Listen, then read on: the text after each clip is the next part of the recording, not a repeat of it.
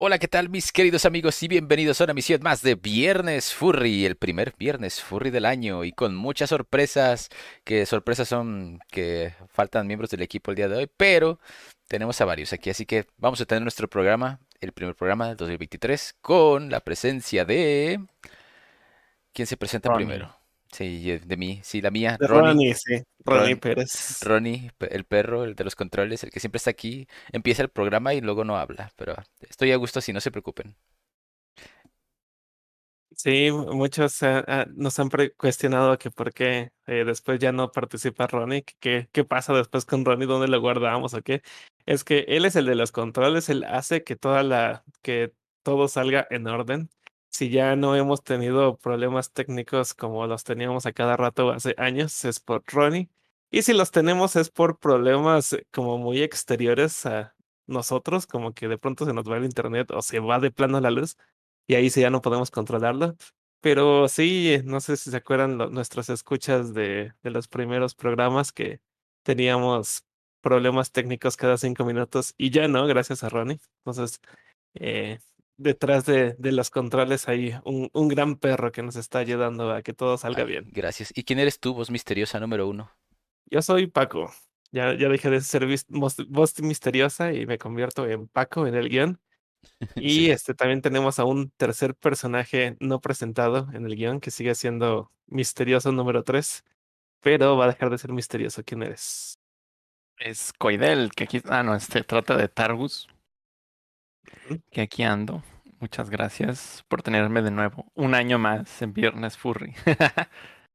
No Sí, ya, todo un, todo un año con, con tu presencia. Ha estado, ha estado padre el programa. Pues más de un año, o sea, pero digo que estamos comenzando otro año y aquí sigo. No, soy el invitado que se quedó.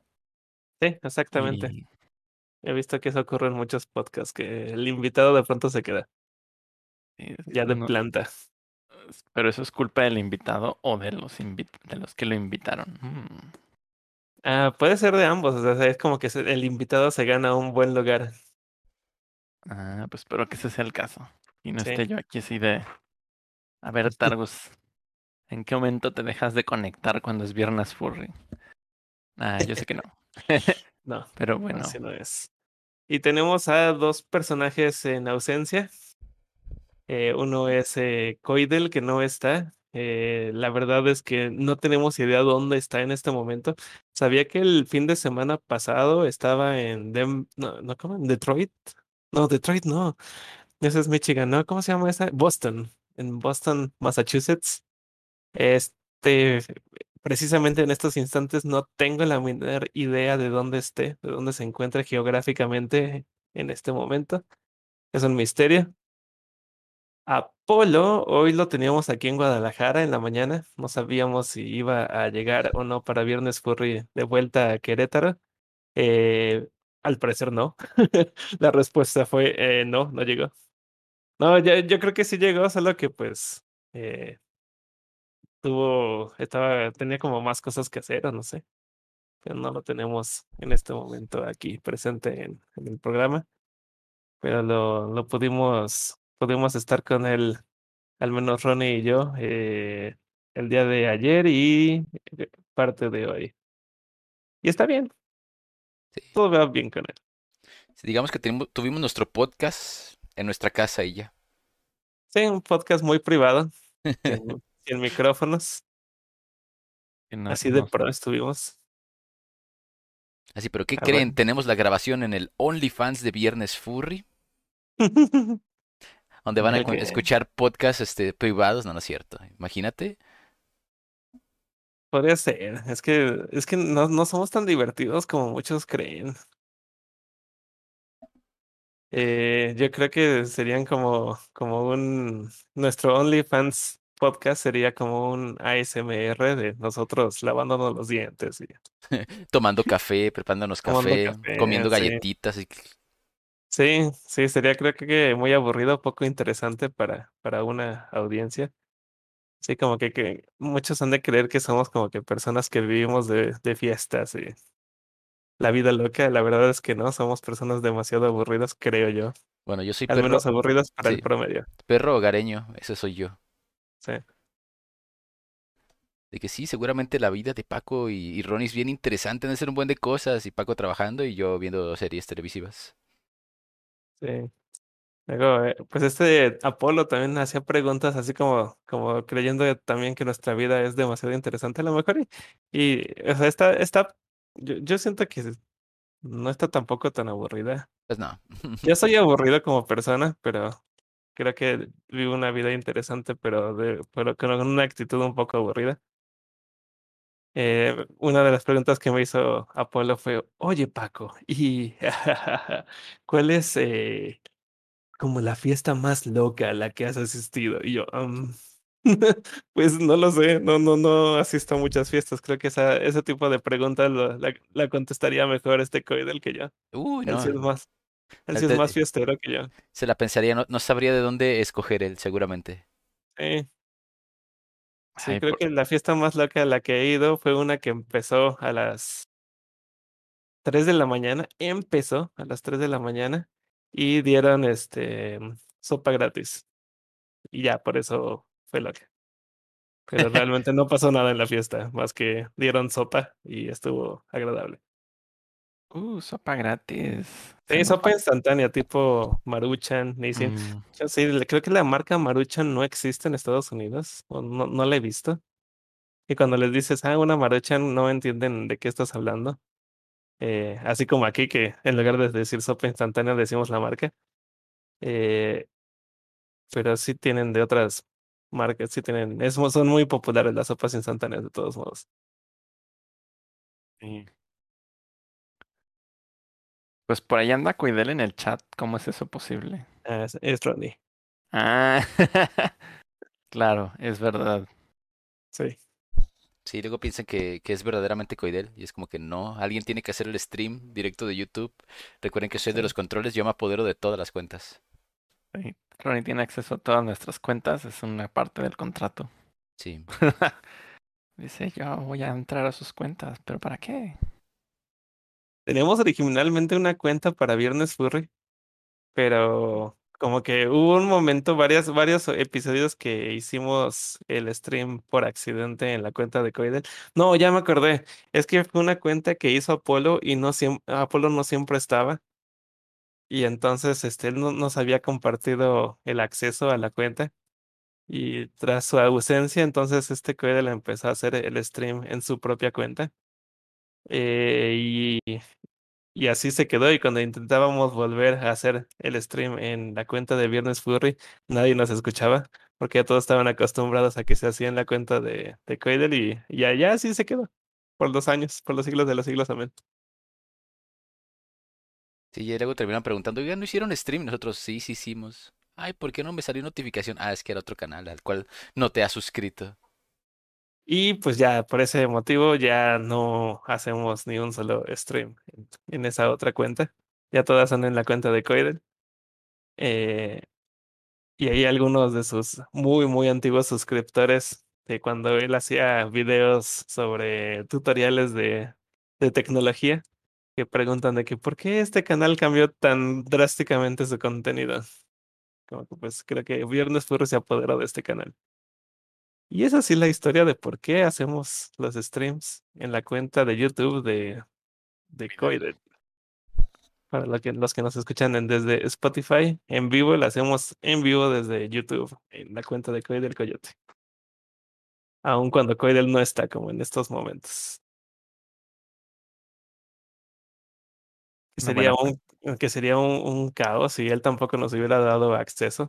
Porque, ¿qué haríamos en programas como este? Que no, ten- no tenemos ni a, ni a Apolo ni a, ni a, ni a Coidel. Sí. Lo bueno que tenemos a Pero nuestro bueno. suplente. ah. Haga. Tart Goose. Tendría que usar, tendría que hacer una cuenta. Bueno, tengo una cuenta, pero pues no creo que funcione muy bien en temas de audiencia. Ah, pero bueno, la ventaja es que ahora ya están los canales de Telegram y todo eso. Sí, sí, eso sí. Sí, porque recuerdo que algún momento también llegamos a hacer como dos, dos programas en mi canal de YouTube y eso se le hizo muy raro a, si es que llegué, llegaba a tener audiencia en mi propio canal. Es muy poco probable, pero Lo que eso se les ha de haber hecho muy raro. Pero bueno, este es nuestro primer programa del año. No habíamos podido hacer ningún, ning- no habíamos podido grabar ningún Viernes Furry en todo lo que iba del 2023. Y pues es este doble, do- ¿cómo, cómo se puede decir esto? Eh, o sea, es primera vez en los dos años, tanto el del calendario gregoriano, que es 2023, tanto el primer Viernes Furry del calendario lunar, que es el año del conejo. Entonces, feliz 2023 a todos y feliz año del conejo a todos. Saludo a todos los conejos que nos están escuchando. Eh, esperemos que disfruten, que sea un buen año para ustedes y que sea un buen año para todos. No coman conejo. Un buen año es aquel en donde no se come conejo. Ajá, sí. No coman conejo. ¿Sabe a pollo? Entonces, ¿para qué?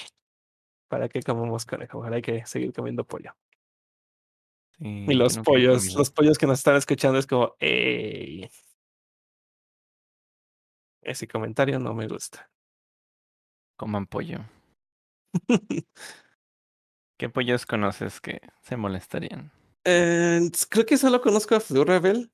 Sí he visto como, ah, ay, he visto en MFF, las MFFs que he ido, eh, hay un fursuit que es como tal cual una gallina y está bien bonito porque se ve que es como, es que no, no, no sería como una gallina, pero tampoco parece un gallo, pero se ve que es eh, de sexo masculino, entonces no sé cómo, cómo decir eso. Es un pollo, sí, tal cual un pollo y está bien padre. Eh, pues sí, ¿Y así cuál es. es, cuál ¿Mm? dirías que es la especie en fursuit o furry que más rara que hayas visto? Que sea como la menos común, pero bueno, ya la viste, entonces alguien ya la tomó, ya, ya lo están haciendo. Ah, creo que un perro poodle, tal cual un poodle, no, no como un fursuit pudleando, sino un, un poodle. Sí, era tal cual un poodle. Es de los más raros que he visto. Eh, que que se estaba me, sí que se me ocurre ahorita en este momento. ¿Cómo estaba dices? haciendo, este, ese estaba haciendo puddling todo el tiempo. Sí, estaba haciendo poodling, a pesar de que no estaba rompiendo la magia. Mm. El otro día vi un caracol. Un caracol, órale. Sí, es muy raro, ¿no? Pero Sí. aparte es, o sea, estaba muy exótico y era un fursuit. Me gustaría, este, saber más como para buscarlo, pero lo vi en la, o sea, estaba viendo, más bien Paola estaba viendo Twitter, no me acuerdo qué, fue cuando salió. Entonces no recuerdo ni siquiera el nombre de, del usuario, eh, pero, pero estaba muy interesante. Órale. Porque sí, ahorita no, no, no se me ocurren como especies que no sean tan comunes de ver, porque obviamente hay especies que son como híbridos extraños o monstruos o cosas así que pues uno se las puede inventar, pero así como especies furries que tú digas, órale, eso está muy raro, eh, ahorita no se me ocurre. Algo que nunca he visto, por ejemplo, a pesar de que sí sabemos que existen furzonas que son eso, son cucarachas. Nunca he visto un fursuit de cucaracha. He visto, ah, ya me acordé, sí, ese está muy raro, uno de polilla. Y estaba muy bonito, pues es que como que las polillas, a, pesar de que son como insectos, este, no, no muy, no muy bonitos, como que sí se presta la especie a que sí haga, sí se hagan cosas interesantes con ellos. Porque se, re- se conoce que son bastante peludas, ¿no? Sí, sí, exactamente, por eso. Ahí sí entra lo fursuit, entonces. Sí, sí podría ser, este, algo como muy Mothman, un fursuit de polilla. De hecho, ya me estás haciendo recordar lo de leyendas legendarias. Sí, sí, que llevaron un disfraz de, de Mothman, pero pues eso no, no era nada que ver con un fursuit. Pero sí he visto una, una polilla en fursuit y está, está bonita. Pingüinos son muy raros. Ya ves que ahorita ando como muy enamorado de un fursuit que es un pingüino, un pingüino rojo, Sí, que se llama. Pepper. Está bien bonito. Y la verdad es que es muy raro ver pingüinos. Y más fursuits como ese, que más que fursuit parece como una un traje de una mascota, pero bastante bien hecha. Una mascota como tipo japonesa. Los que están como que, que sí les meten demasiado amor, pero que no parecen fursuit por el tamaño, por sus proporciones, pues que es como una cabeza muy, muy grande y el cuerpo sí está como, como de animal. Si, si buscan por ahí, se llama Pepper Pengu o Pepper Penguin, que se pronuncia penguin. Eh, creo que les va a aparecer. Me salió y luego se quitó porque No sé. Dice que Es también es un- pájaro.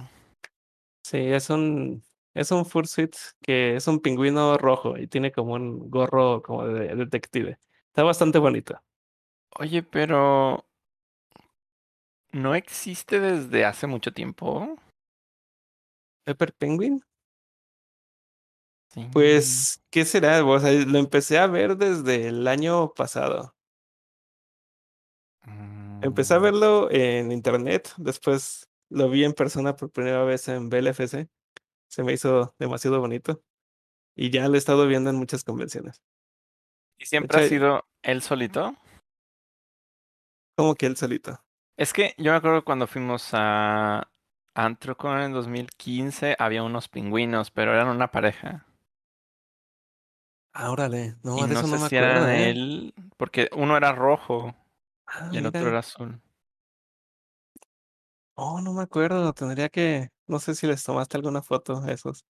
Sí, ten- sí les tendría tomé que. una foto en su momento, sí, pero no sé dónde dejé esas fotos. Ya fue hace mucho tiempo. tendría que acordarme. Sí, aquí en, en Miniso, en las tiendas Miniso en México, venden un, unos peluches que son como pingüinos de colores y había un pingüino rojo. Y tenía como, curiosamente tenía como un gorrito como de detective, pero el gorrito era rosa. Entonces dije, ¿por qué? Eso es el personaje de este, de esta Ah, persona, de. Pepper. Entonces se lo compré. eh, apenas en Further Confusion se lo regalé y estaba como bien emocionado. Anduvo cargando a su hijo todo el tiempo. Creo que sí, como que no se esperaba que, que alguien fuera a darle un peluche de él. Y no sé si me entendió que lo compré realmente, porque estaba como demasiado agradecido. Y mm, como que recuerdo sí haberle dicho, ah, es que la encontré en una tienda en México. Pero como que no sé si me entendió porque él me seguía agradeciendo como si yo se le hubiera hecho, como si se le hubiera creado. Y es que sí pasa, como que es un peluche que alguien pudo habérselo hecho eh, personalizado, pero no lo sé. Y que al rato los, los chinos lo venden, ¿no?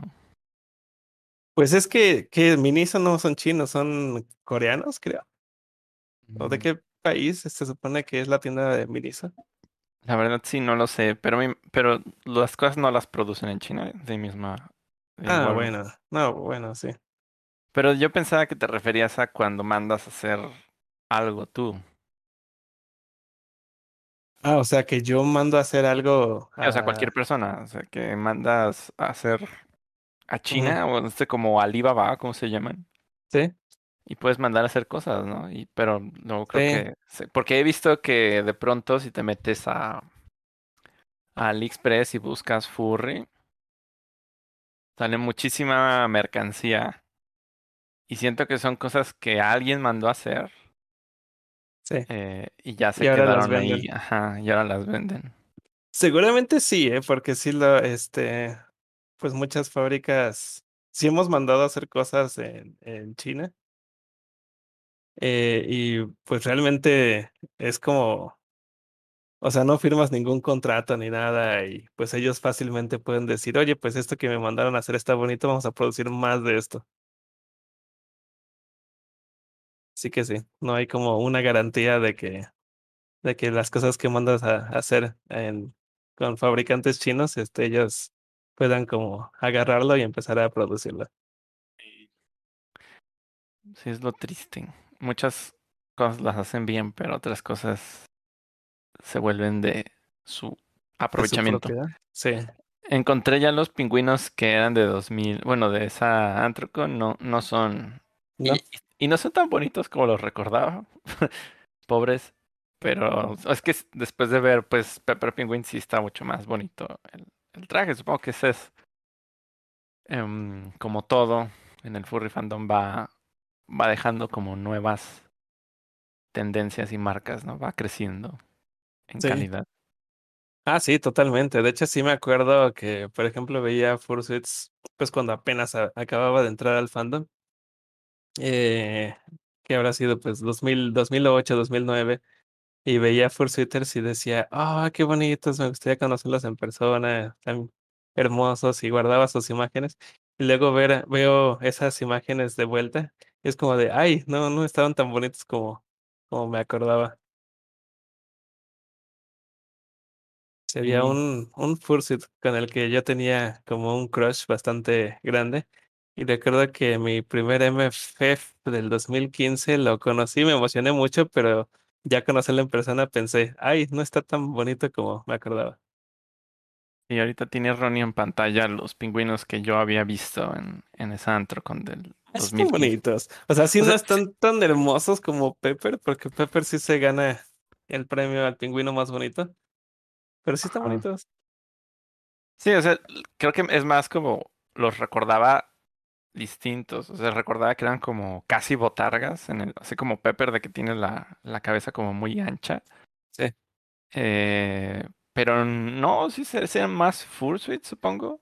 O sea, ahorita yo creo que la gente tiene más técnica y, por ejemplo, el pico no lo habrían hecho así, que parece que está hecho como de peluche por sí mismo. Quizás Sí. sea espuma forrada.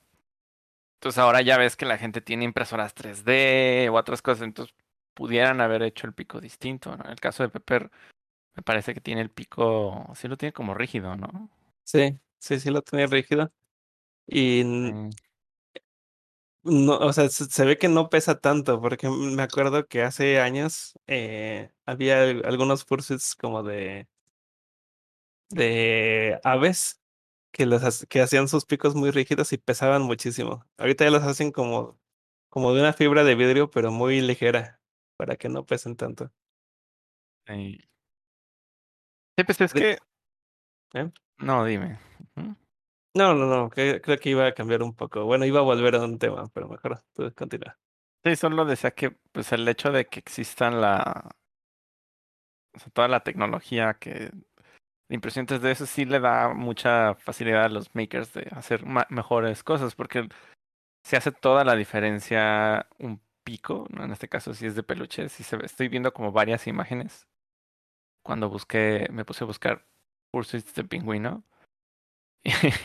Y sí se ve muy feo cuando, en muchos casos, pues que los hacen de peluche, ya con el tiempo, con el uso, como se, como que usan un peluche corto que después se hace extraño, ¿no? Como el filtro sobado, no sé si lo has visto. Ah, sí. Entonces supongo que con las lavadas eso queda. Y por ahí me encontré una cosa muy, muy extraña que dice que es de la Comic Con. No sé si Ronnie la pone en pantalla. No, la gente no lo va a poder ver muy bien. Ah, mira, pero estamos viendo un tiburón. No, que ese es un, un Sí, es como un, como un tiburón martillo, no sé. Pero ya es que ahorita me estoy acordando de otros fursuiters que, que he visto que son raros. Y está ese tiburón, ese, es que no sé si sea un tiburón martillo o no sé qué otra especie de pez puede ser. Eh, Un pececito de esos que se les hinchan los ojos y sí, ¿no? Sí, pero también eh, otro fursuit muy exótico que he visto es el de mantarraya. Y ese está bien bonito porque es tal cual una mantarraya que tiene los ojos atrás, pero como tienen su boca adelante, parece que está como una carita sonriendo. Eh, y es una, le gusta mucho abrazar gente, entonces es muy chistoso ver como una mantarraya llega y es como una manta tal cual que abraza a la gente. Pero eso hacen. Pues sí, sí, sí, eso hacen. Abrazan peces y luego los matan. Bueno, en este caso no, no matan, no, no matan de abrazos a ese. Bueno, este fursuit no mata de abrazos. Pero se me hace chistoso cómo se ve de frente, que parece que está sonriendo. Y dónde tiene que colgar su badge. En la boca. En la boca. ¿Y cómo se ve, cómo se ve por atrás? O sea, el- Es que en realidad es le, la- le pasé una foto también a Ronnie de cómo se ve por atrás. No sé si la vaya a poner. Al menos de lado, no, no, no le Ah. tomé detrás. ya, Pero de lado, que, pues ahí se ve como con su ojito tipo googly eye. Y así se ve. creo que sí me ha tocado verlo. La mantarraya. Sí, esos son los forces rayo- raros que se me ocurren. Y hasta ahora ya estamos viendo al pingüino. Al pingüino pingüino de extraño. la, de la Comic Con, dices. Sí, decía que era una Comic Con. Se hizo muy chistoso. Pues sí está raro. Sí. Las personas que escogen esas forzonas extrañas como. Mm, como ese, como, bueno, la cucaracha no, no, no diremos nada, pero así de que una mantarraya o, o un pececito, o sea, ¿a qué se deberá? ¿Crees que sí tendrán como alguna motivación profunda o simplemente fue de quiero algo que nadie haya escogido? Pues no sé, puede, puede ser cualquiera de las dos. Eh, recuerdo que cuando yo entré al fandom, eh, yo ser un panda era muy exótico, que, no, no había muchos pandas. Y de hecho, los pandas que existíamos en el mundo nos conocíamos todos. Es decir, era una especie muy, muy exótica, pero pues por ejemplo, yo sí tengo una, una explicación muy larga de por qué soy un panda. También le he preguntado a, a Pepper, el pingüino, y él también tiene como su explicación de por qué es un pingüino, de por qué sí le gustan mucho los pingüinos. Entonces sí pueden ser cosas como más, más profundas de, de por qué escogen a su, a su persona. Eh, pero no dudo que sí haya quienes digan, ah, es que eh, vi que na- nadie lo tenía en el fandom y quería ser un personaje así. Que no, no siento que sea algo, o sea, no, no lo, no lo hace menos válido, creo que también es como algo bastante padre, como algo muy original. O sea, es que específicamente las personas que buscan, como los artistas, ¿no? Que buscan generar adoptables o, o los fursuit makers que tratan como de hacer algún trabajo que rompa el, lo conocido. Supongo que ahí es donde pueden salir este tipo de cosas. Pero bueno, especialmente la mantarraya sí se ve como algo, pareciera que lo hizo esa persona. O lo encontró por ahí y dijo, ah, esto está genial, me voy a llevar a una convención furry a ver qué pasa. Sí, Que siento que sucede. Que hay gente que eso hace. Como que se mete al furry fandom solo porque lo veía de lejitos y, y después descubre que le gusta estar ahí y no sé, llega con cualquier cosa, ya sea como con esa mantarraya o en la última BLFC había alguien con un robot. Era un robot como una esfera y se me hizo bastante curiosa esa persona. mira, eso se volvió a repetir en, en Cruel Confusion, lo volvieron a llevar. Sí, estaba ahí. Sí, Era la juegosfera. Es que él decía que iba al a esta cosa que hacen en el desierto, el Burning Man, ah, sí. y llevaba pues sus máquinas, supongo que en- tendrá otras. Y pues es como el tipo de cosas que hacen ahí, pero me imagino que entre sus amigos del Burning Man tendrá furries o él mismo era. Pero mi percepción era esa, que es como de, eh, pues vivo cerca, este, este evento, la gente va, a lo mejor aprecia lo que yo hago, igual me interesa estar por ahí conviviendo, ¿no? Y su manera de, de convivir es tener algo extraño. Sí. Pues, pues sí, y más que es de como de esa parte de Estados Unidos, porque pues es del, prácticamente es el mis, la misma área geográfica de, de Estados Unidos donde se hace Furry Confusion y BLFC. Entonces, sí. Pero sí he visto muchos que han llegado al Furry Fandom porque se, porque lo encontraron en Burning Man, que ellos van a Burning Man, como un evento super hippie, la cosa. O sea, si- hippie sin ser hippie, como que hippie nerd. Eh, porque sí, el concepto está bastante hippie de, de Burning Man, de poder estar como conviviendo en una sociedad donde no existe el dinero eh, y todos son una comunidad unida donde se expresan a través del arte y, y la tecnología. Eh, sí, es como, como que alguien tiene que ser demasiado nerd y hippie al mismo tiempo para ir a Burning Man. Y allá han encontrado el furry fandom, porque hay muchísimos furries que van a eso. Y pues como es una sociedad de mucho respeto y de, o sea, es como que la ideología de ir a Burning Man es de respetar a los otros y de entender las diferencias y de pronto se encuentran con esa diferencia de, de, lo- de los furries y dicen, oye, qué interesante y se acercan a ellos y les interesa y les termina gustando mucho.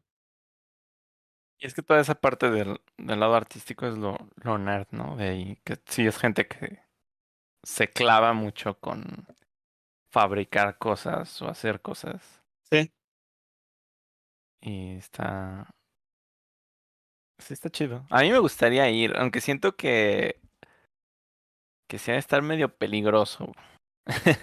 Como que no es algo en lo que podría ir solo. Tendría que ir acompañado Ah, de gente igual sí, de obviamente, sí, yo, porque a mí también me interesaría ir, al menos como para experimentar alguna vez qué, qué es eso. que lo Mm, he escuchado tanto, e incluso lo- una vez hasta, hasta en un episodio de Malcolm salió. Eh, sí se ve como muy interesante ese, ese evento, como para así experimentarlo, pero sí, obviamente yo tampoco iría completamente solo, sí tendría que ser como acompañado de, de, varias personas que les interesa, o, o que ya han ido, o que también les interesaría como experimentarlo. ¿Qué, qué rayos es eso? En Malcolm, los que lo veían en español le llamaban Hombre en Llamas al evento. que suena perfectamente lo que la traducción literal, ¿no? Sí, Burning Man, sí, es como hombre ardiente, pero se escucha muy mal. Se escucha Sí, muy mal decirle hombre ardiente. hombre Entonces en sí, creo que hombre en llamas, creo que sí sería una mejor traducción. Sí. Y que. Pues, ¿eh? No, no, No, no. nada. No, solo decía como. Y que. Bueno, ¿de qué vamos a hablar hoy, no? Pero Sí, creo que ya, ya hemos estado. en- bueno, empezamos con esto de los fursuits extraños. No estaba dentro de, de lo de nuestro pensado. temario. De hecho, no tenemos como un temario. Eh, como cinco minutos antes de que empezara esto, dijimos, ay, ¿de qué vamos a hablar? Ah, podemos hablar de... Y empezamos a sacar como muchos temas, de los cuales no hemos tocado ni uno solo de los que dijimos que íbamos a hablar. Uno de ellos, eh, que, que tú lo propusiste y creo que me, me gusta, es sobre, sobre Bluey, la- esta serie de televisión que está enfocada para niños, que Pues para mí, bueno, es que eso está bien curioso, que yo ya llevo como unos tres años, tal vez un poco más, conociendo la serie de Bluey y sabía que era algo que le gustaba muchísimo a, a los furries. Eh, y sí me he dado cuenta que en los últimos, en los últimos meses como que hubo un boom, como que todo mi círculo cercano sabía muy bien de Bluey todos hablaban de Bluey. Y entonces para mí para mi percepción, Bluey ya era demasiado conocido, pero de pronto empieza como un boom de como fanatismo hacia Bluey y me doy cuenta que realmente no era tan conocido como yo pensaba y que ahora sí se está volviendo conocido. Sí. Yo, bueno, yo lo, yo conocía que existía, ¿No lo habías pero visto?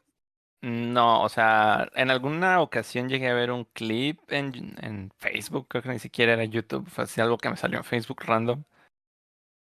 Y recuerdo que me dejó así como la impresión de que dije, ah, caray, eso estuvo muy profundo, qué extraño, no, no me lo esperaba de parte de, de una caricatura para niños, ¿no? Pero hasta ahí llegó, o sea, solo no lo, como que me sacó de onda y dije, órale, qué lindo, ¿no? O sea, pero ni siquiera, creo que el no tener un medio en el cual ver la serie es como de, por mucho que eso me haya llamado la atención, no tengo como el motor para ir a buscarlo en internet, ¿no? De manera ilegal o, o alguna cosa así.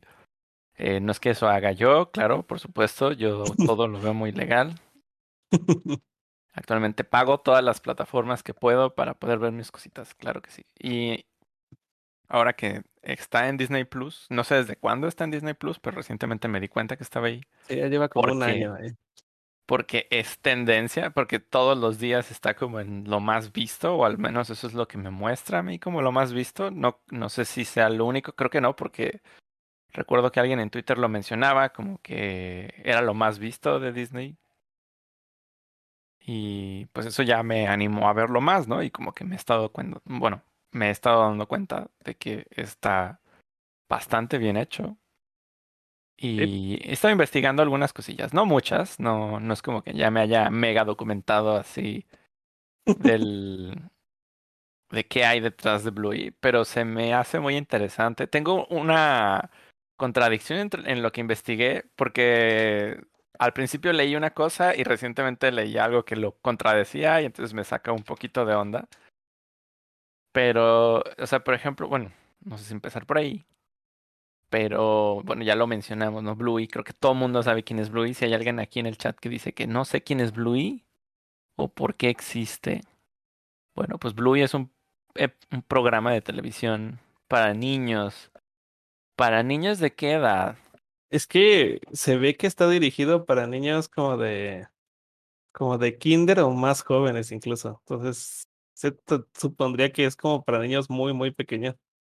Sí. Pero sus guiones no parecen hechos para niños muy pequeños. O sea, están demasiado bien hechos. Si están, si están aptos, de hecho es, yo siento que es demasiado recomendable que niños del target del, al, al que están dirigidos lo vean pero nunca había visto una serie dirigida para, para esas edades con tan buen guion.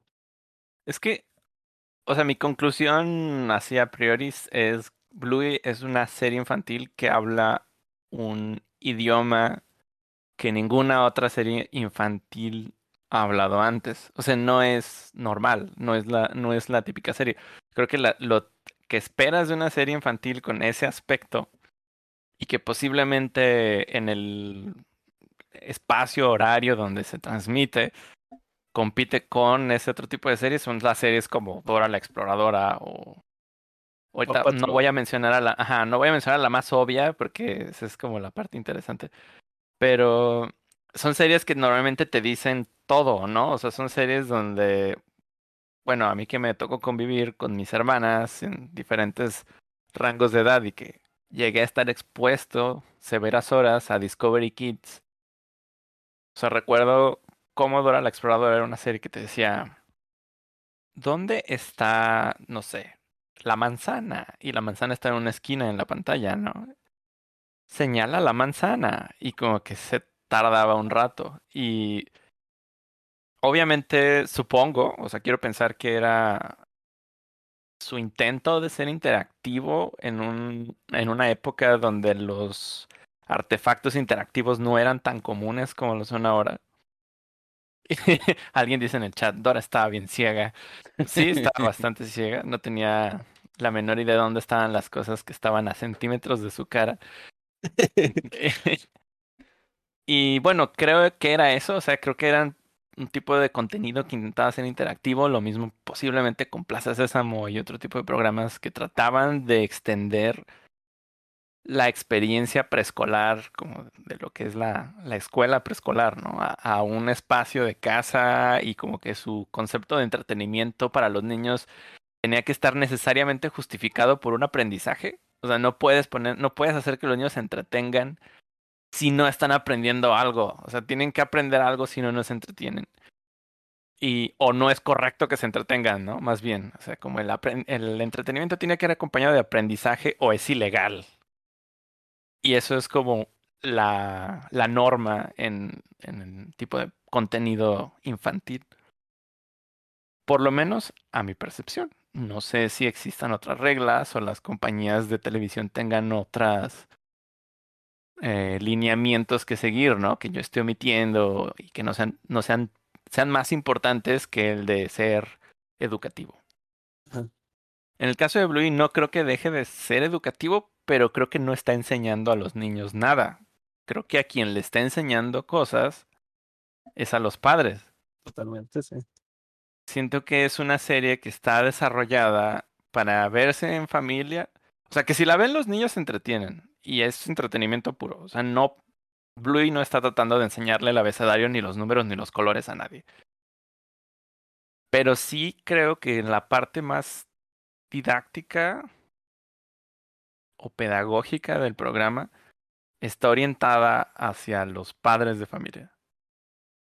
Y es algo que directamente lo mencionó el creador en alguna entrevista que leí por ahí, que decía que quería crear un show no necesario, o sea, sí familiar, y obviamente por, supongo que contrato con las compañías de televisión y para llenar un espacio, que buscaba ser eh, orientado a niños, pero él quería crear un programa que expresara su experiencia como padre de familia, cosa que ahí es donde estoy un poquito confundido, pero bueno, voy a pensar que sí, por lo último que leí. Eh, y sí se siente, o sea, se siente totalmente como un diario.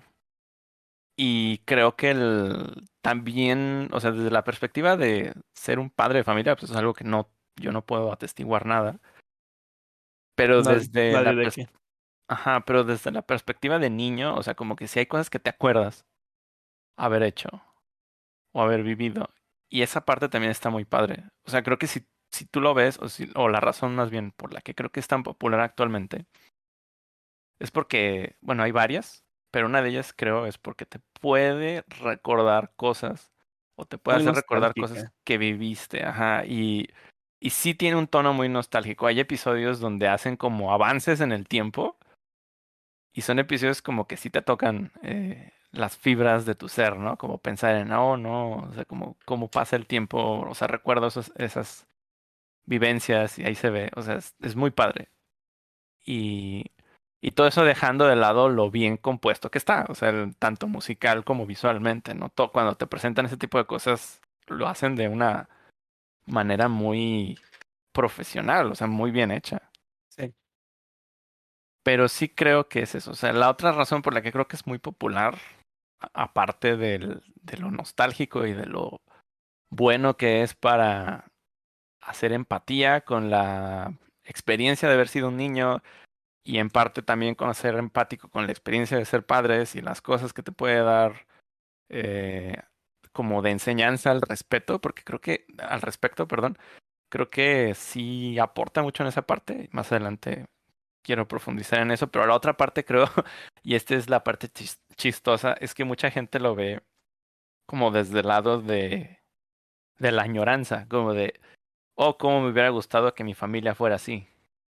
Y eso es como un comentario muy común en, en Facebook, en Twitter, y es algo un poco triste, o sea, realmente, no, un poco, bastante triste, de que pues muchas personas lo vean y les guste porque es lo que no tuvieron, porque es lo que les hubiera gustado tener, ¿no? Como una familia que se sintiera armoniosa, con padres que interactuaban con sus hijos. Y, y ese lado, por un lado sí es muy triste, o sea, sí es como de, wow, qué cosas no, no se han hecho, ¿no? Cómo se ha deteriorado, porque a qué grado llegamos de que decimos, es muy común, o sea, casi nadie tiene padres que tienen tiempo para sus hijos. ¿Y de quién es la culpa, no? Finalmente puede ser la culpa de que la familia, pues no, no era una familia deseada. Esa es, esa es como la parte más cruda y más triste. La otra puede ser que la sociedad simplemente no permite que se le pueda priorizar ese espacio, ya sea por lo difícil de la economía, por el tiempo que se consume el trabajo y otras cosas. Porque al final no siempre puedes culpar del todo a las personas, ¿no? A veces las circunstancias son más fuertes que el deseo o, que la voluntad. Y, y sí es un poco triste, o sea, como que sí pone muchas cosas en perspectiva, o sea, ¿por qué no pueden todas las familias ser así? O sea, ¿qué les está impidiendo? Esa es una de las cosas que he estado como reflexionando a partir de, ver Bluey. Y creo que es algo que vale mucho la pena ver, porque a lo mejor en los casos en los que las circunstancias no lo permiten, no va a solucionar nada, pero en muchos casos posiblemente este tipo de programación ayude a muchas familias a ser mejores. Es lo que estaba pensando. O sea, es, es, muy, muy común que si es cierto, no, no existan, que muchas personas digan que no, que su familia no fue, no fue así y les guste verlo porque les hubiera gustado tener una familia así. Pero eso significa que este programa quiere ayudar a que sí existan familias así, que los padres vean y que digan, oye, sí quiero ser un papá como, como Bandit o como, ¿cómo se llama la, la, la mamá? Bueno, como la mamá de Bluey. Eh, y entonces, eh, la verdad es que me da mucho gusto también que empiece a ser como demasiado popular el programa porque entonces como que se empieza a esparcir ese mensaje de que, de que esa sería como una, pues tal vez como una familia ideal en el nuevo siglo.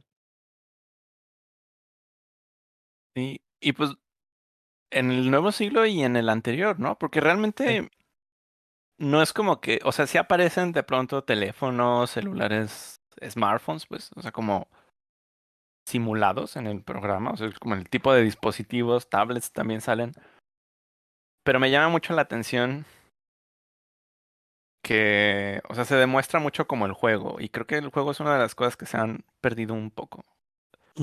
Esta Navidad observaba en las tiendas departamentales y todo eso, que de pronto hay bastantes más juguetes parecidos a los de antes. O sea, sí vuelve un poco la, la... Y cuando me refiero a los de antes, me refiero a los que me tocaron a mí, no tanto a los que le tocaron a mis hermanas. Porque justamente creo que en la época que les tocó a mis hermanas ser pues más niñas, eh, que fue como digamos entre el 2000 y el 2015, la mayoría de los juguetes eran sumamente electrónicos.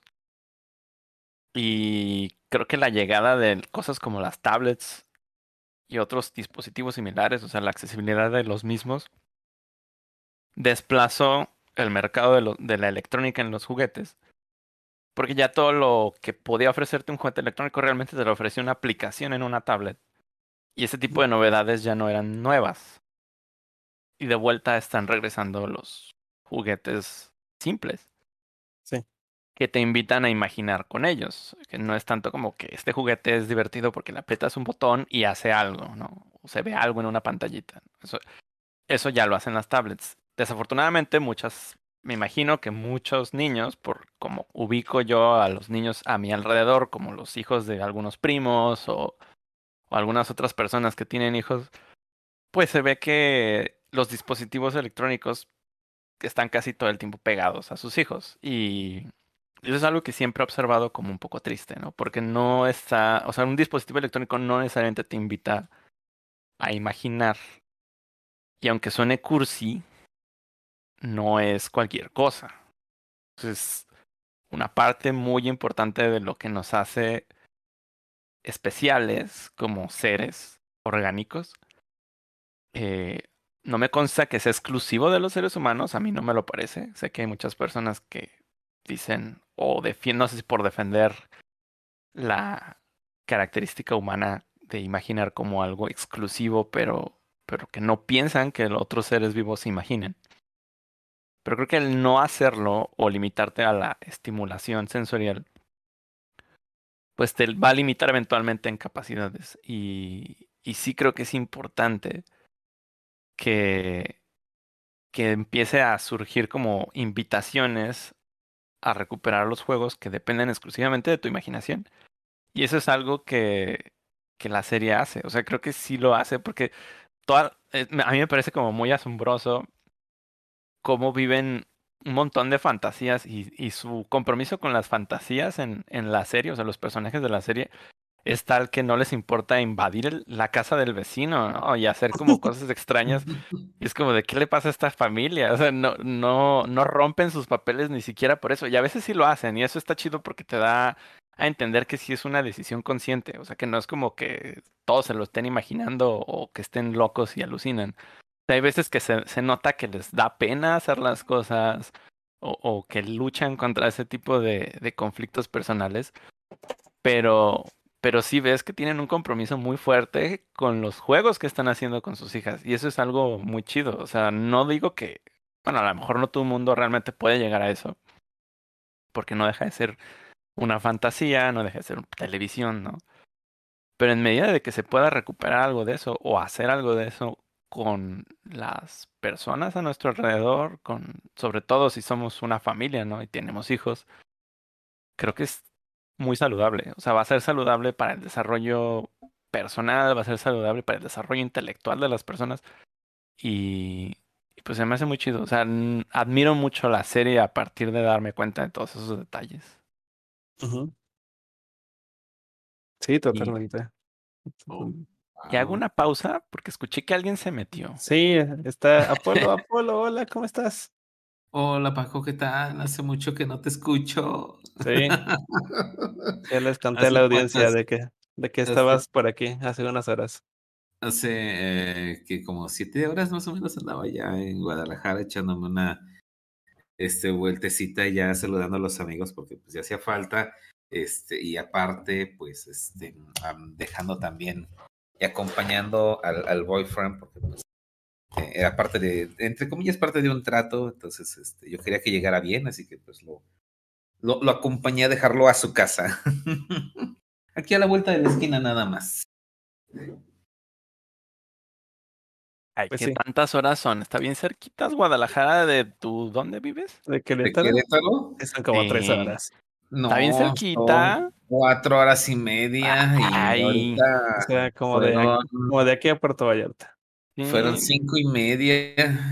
Este, estuvo muy pesada la carretera, la verdad, desde que, este, sí estuvo muy pesada, muy, pesada. Apolo, pues para que cargas Yo, la carretera, déjala en el piso. yo lo sé. Pero bueno, eh, volviendo al, al tema de, de Bluey, la es que yo también he estado viendo la, la caricatura. Mm, No sé hasta qué temporada va Star Wars. Pues mira, voy en la 2. Hasta donde yo entiendo, no tienen gran continuidad. O sea, la única cosa relevante de continuidad que he detectado es que van creciendo, pero dudo mucho que lleguen a una edad muy grande. Que a mí me gustaría, sin- sinceramente me gustaría ver qué pueden hacer estas personas de producción, me refiero. Si digamos que hicieran una serie donde los personajes ya tuvieran mayor edad, ¿no? No digo que ya sean casi adultos, pero no sé, que tengan 15 años tal vez, o sea, como ver cómo desarrollan esa parte también, porque ahorita nos están, nos están mostrando su perspectiva de el cuidado parental con una edad muy preescolar. Bueno, ni siquiera es preescolar, o sea, sí están yendo a la escuela, entonces no sé exactamente cómo se llama esta etapa, pero Bluey tiene que como 5 años, ¿cuántos dijo que tenía? No lo sé, no, no me sé sus edades. Lo menciona en un episodio y no me ¿en serio? acuerdo, ahor- ahorita lo olvidé, pero lo menciona en un episodio. El caso es que estaría chido también ver cuál es su perspectiva sobre la adolescencia, porque creo que podrían hacer algo muy interesante, aunque no sé si el creador quiera hacer eso. O tal vez no, no de momento, porque si es, si es real lo que leí de que lo hacía inspirado en su propia experiencia de paternidad con sus hijas, posiblemente le vaya a interesar hacerlo cuando sus hijas empiecen a entrar en esa etapa. Y posiblemente ahorita todavía no estén ahí. Pero el, pero sí se me veía interesante, ¿no? Un poco como, no recuerdo haberlo visto mucho y, y no sé si fue bueno, pero me mm, recordó a esta, bueno, esta idea de, de ver a Blue y de grande, a esta idea de los Rugrats cuando hicieron el programa de los Rugrats crecidos. No sé si lo, Oh, si lo sí, llegaron a ver. ese era bastante bueno también. Así estaba bueno. Sí, fíjate que a pesar de todo, sí, sí estaba bueno. Bueno, al menos a mí sí, sí, sí me gustaba el, programa. eh, el cómo pues desarrollaron a los personajes de una forma eh, pues muy diferente a como los viste de bebés. Sí. Sí, es que ver ese contraste como de, ah, mira, este personaje ya es un adolescente y, y este, o sea, sí como que sería interesante, sobre todo porque, o sea, Bluey tiene demasiados personajes, o sea, son niños que tú esperarías ver quizás como una sola vez en el show, pero luego siguen saliendo y van desarrollando un poco como sus propias personalidades y a veces hay episodios donde Bluey casi ni sale, ¿no? Ajá, sí. Ah, a ver, Eh, mira, aquí te digo, eh, Bluey tiene seis años ajá. eh, y Bingo tiene cuatro años. Pero eso es en la tercera temporada. Mm, pues nada más mm, lo mencionan así de eh, las, las edades así en general, no, no lo definen si es en, en la primera, segunda o tercera temporada. Mm, Es que según yo sí van creciendo, o sea, cada temporada es como un año, creo. Oh, Porque algo así vi, eh, lo vi porque estaba investigando, em, aquí en, en los comentarios por ahí alguien mencionó, déjame ver para no, no decir bueno, mira, mal de memoria. en algunos videos que también estuvimos viendo acerca de de, de datos curiosos. Yo, yo no sé por qué, em, como que nos pusimos de acuerdo psíquicamente y, y dijimos, ah, vamos a hablar, a hablar de Bluey el día de hoy. Eh, anduvimos viendo este, algunos datos curiosos este, de, de Bluey y, y todo el iceberg supuestamente de, de Bluey, entonces se me hace muy curioso todo esto. Pero bueno, ¿Y ver. cuál es el dato curioso? Sí, ibas a decir algo y me quedé esperando eso. Ah, no, ese era el dato curioso nada más de que, o sea, yo no pensaba que fuéramos a hablar de Bluey el día de hoy. Ah, No, o sea, el- es curioso, o sea, porque lo estuve viendo en Viernes la de datos curiosos. Viernes Más- Burry va a hablar de, de Bluey este episodio. sin querer. sí. No, no recuerdo. No, no, no estoy encontrando. Ah, aquí está. En la serie Bluey creo que tiene un personaje con autismo o TDAH. Em, y no me acuerdo cómo se llama. Estamos hablando de. A ver, ¿cómo se llama? Se llama. Es este Jack, ¿no? No sé Es entonces es Jack el mismo. Con problemas de déficit de atención. Ah, no, pero entonces no es el mismo. No. No, estoy hablando del. Es que tienen un. Tienen una prima que en la primera Ah. temporada actúa como un perro. Lo cual es irónico, todos son perros. Ah, Sox, exactamente, así se llama. Y muchas personas en su momento, bueno, la primera temporada salió hace tres años prácticamente, no estoy seguro Ujú. cuándo. Muchas personas al parecer en internet teorizaban que se trataba de un- la representación de algún problema cognitivo. Y, y ahí se quedó. Creo que los creadores de la serie nunca se encargaron de aclarar nada. O sea, no era como. Es nombre calcetines, socks. Ajá. Y en la segunda temporada, bueno, creo que sí, empieza en la segunda temporada, por ahí de pronto habla y luego empieza a tener otro tipo de comportamientos y ya después, al parecer, finales de la segunda temporada y durante la tercera temporada, ya camina como persona. Entonces lo que no sé si, si esté en lo correcto o no, pero lo que entiendo de esto es que más bien es de esa manera te demuestran el crecimiento, porque ese personaje tenía un año. Entonces, aparentemente, antes de hablar y caminar bien, son, actúan como perros. Y eso puede ser como parte como de su lore, ¿no? Como de, ah, es que los seres de este universo, todos son perros para empezar. Y existen cualquier otro animal, pero existe como, como los animales de nuestro mundo, ¿no? No son animales que hablan, solamente los perros. Reemplazaron a los humanos y tienen forma de humanos en cierta manera. Ninguno usa ropa, pero todo el tiempo están lavando ropa.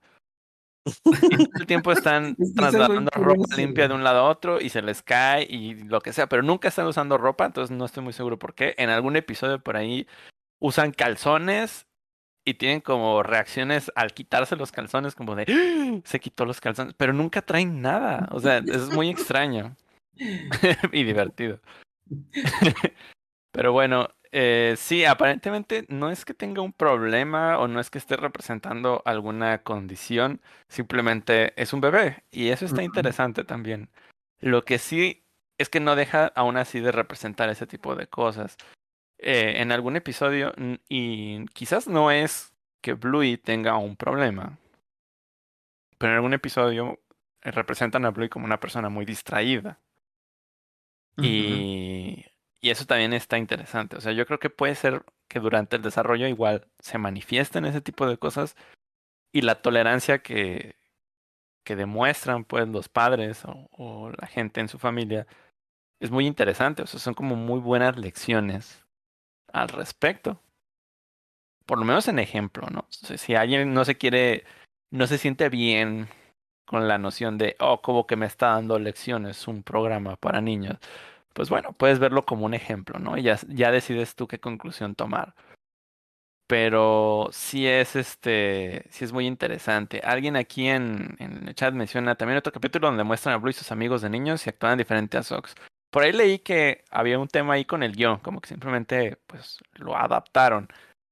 Pero puede ser que también no todos los niños se desarrollen de la misma forma, ¿no? Y que esto fuera como una decisión de Sox. Y quizás sí tenga un problema, pero no necesariamente es autismo. Ahí sí ya yo no sabría diagnosticar nada. pero más o menos por ahí va la cosa. El que lo mencionó fue Mauri0402. Ah, sí, Saludos. Mauri0402. Gracias también por, por los comentarios y la interacción. Geoff Bush. ¿George hizo un gran Bush? trabajo. Geoff Bush es como George Bush, pero es Geoff Bush. Aquí menciona Enrique Daita. Hizo un gran trabajo con la banda sonora. Y esta, esa es una persona bien interesante, ¿sabes? Porque estaba viendo en Twitter. Y no sé, yo lo vi y se me figuró un montón a Bulpeco. Bulpeco yo sé es, que un, nadie- es un furry que conocemos. Ajá, nadie lo conoce, pero bueno, tal vez si menciono otro de los nombres por los que nos, lo conocen, por ahí lo ubiquen. Pero se me hizo muy interesante esta persona. O sea, no es una persona que esperarías ver. Bueno, no sé por qué diría eso. O sea, pues, no me esperaba ver a alguien así en la producción. Es una persona que se bastante queer. Y al parecer es músico. Se dedica a hacer toda la cuestión musical. La cuestión musical es bastante Bonita. bonita en la serie también. O sea, es De un hecho, buen sale. trabajo. Sale en la serie también, tiene como su Bluey zona. Sí, aparece. Sí aparece en algunos capítulos, este, y justamente es un músico. Mm. Wow. Ah, y es el de la chancta que está tocando como en un en un lugar en la calle. Pues sale muchas veces, eh, sale muchas veces tocando, ya sea como en, en algún escenario o está eh, tocando en la calle, pero sí, sí ha salido varias veces ese personaje y se supone que es este, que es el compositor. A mí me da vibras como de Elton John. Entonces sí, Elton- sí tiene como pinta de músico. Sí, sí, Elton John también era bastante bastante así. Se llama Bosker. El personaje en Bluey, al parecer. Algo que se me hace curioso es que sacaron el soundtrack, el álbum de Bluey, en, como en una edición de vinil, eh, pero lo hicieron como de una forma muy limitada. Eh, costó bastante dinero y se acabó enseguida. Y para mí lo, que- lo que me cuestiono de eso es que cómo, cómo es que los de la serie, siendo que su target es para niños, pero ahorita pues pensando lo que más que el target es para niños, sino que es más para los papás. Es porque deciden sacar eh, una edición tan especial de, con, con vinil y todo de, de un, del álbum de, de esta serie infantil. No creo que todas las series infantiles hagan esto. Entonces como que sí conocen muy bien que el target está haciendo para adultos también. Porque pues Pues obviamente no le vas a comprar un, un vinil a tu niño del soundtrack de Bluey para ponerlo en tu tornamesa. Mm. es Un vinil de colección. Entonces sí sería raro. Sí, Aunque puede ser justo como la idea de si los fans son familias completas y los padres es de, wow, salió un vinil, me gustan los viniles, ¿no? Colecciono viniles, voy a comprar un vinil que no voy a disfrutar solamente yo. O sea, es un vinil que voy a llegar a la casa y mis hijos van a estar felices de verlo, ¿no?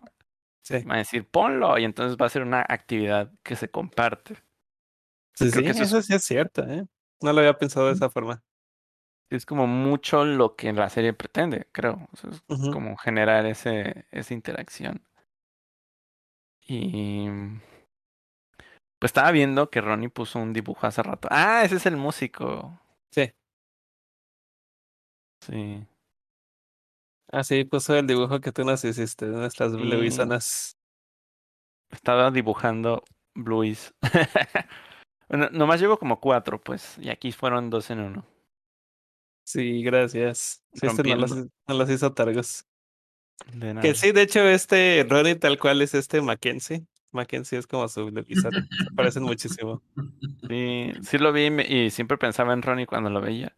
Aunque Mackenzie tiene una oreja caída y una parada. Entonces aquí ya le puse las dos caídas porque creo que Ronnie Porque es Ronnie. está así. Sí, Ajá. porque es Ronnie.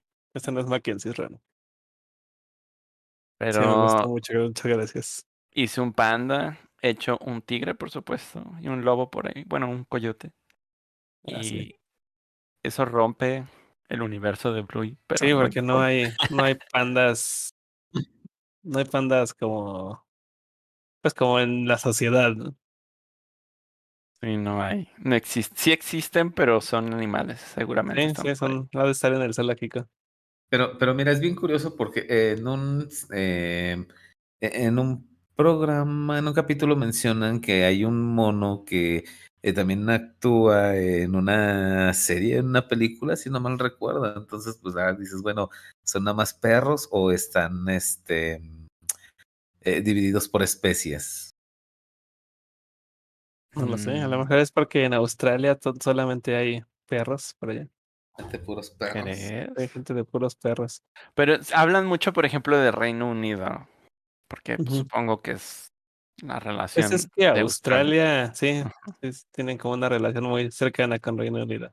Porque aparentemente, por ejemplo, bueno, los Chili y Bandit se conocieron en, en London.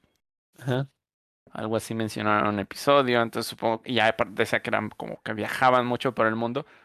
No sé, nada de esto responde en la, la propuesta de Apolo de que en otras partes del mundo sean otros animales. Pero no creo.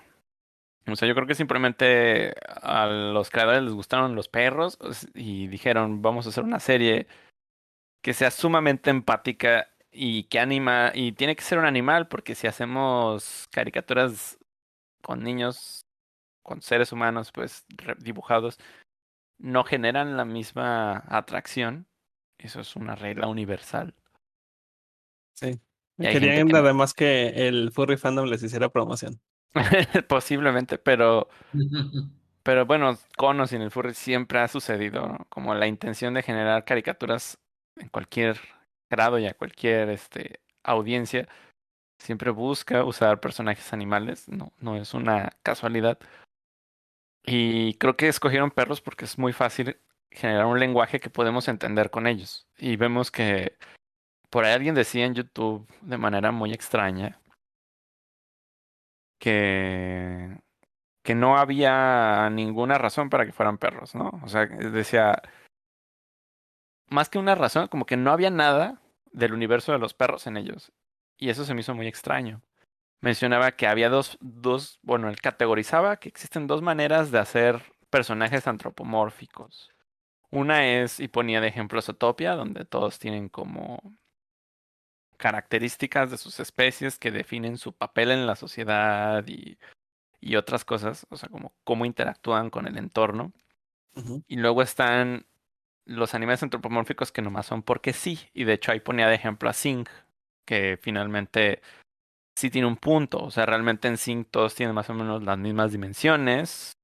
Uno que otro es un poquito más pequeño, ¿no?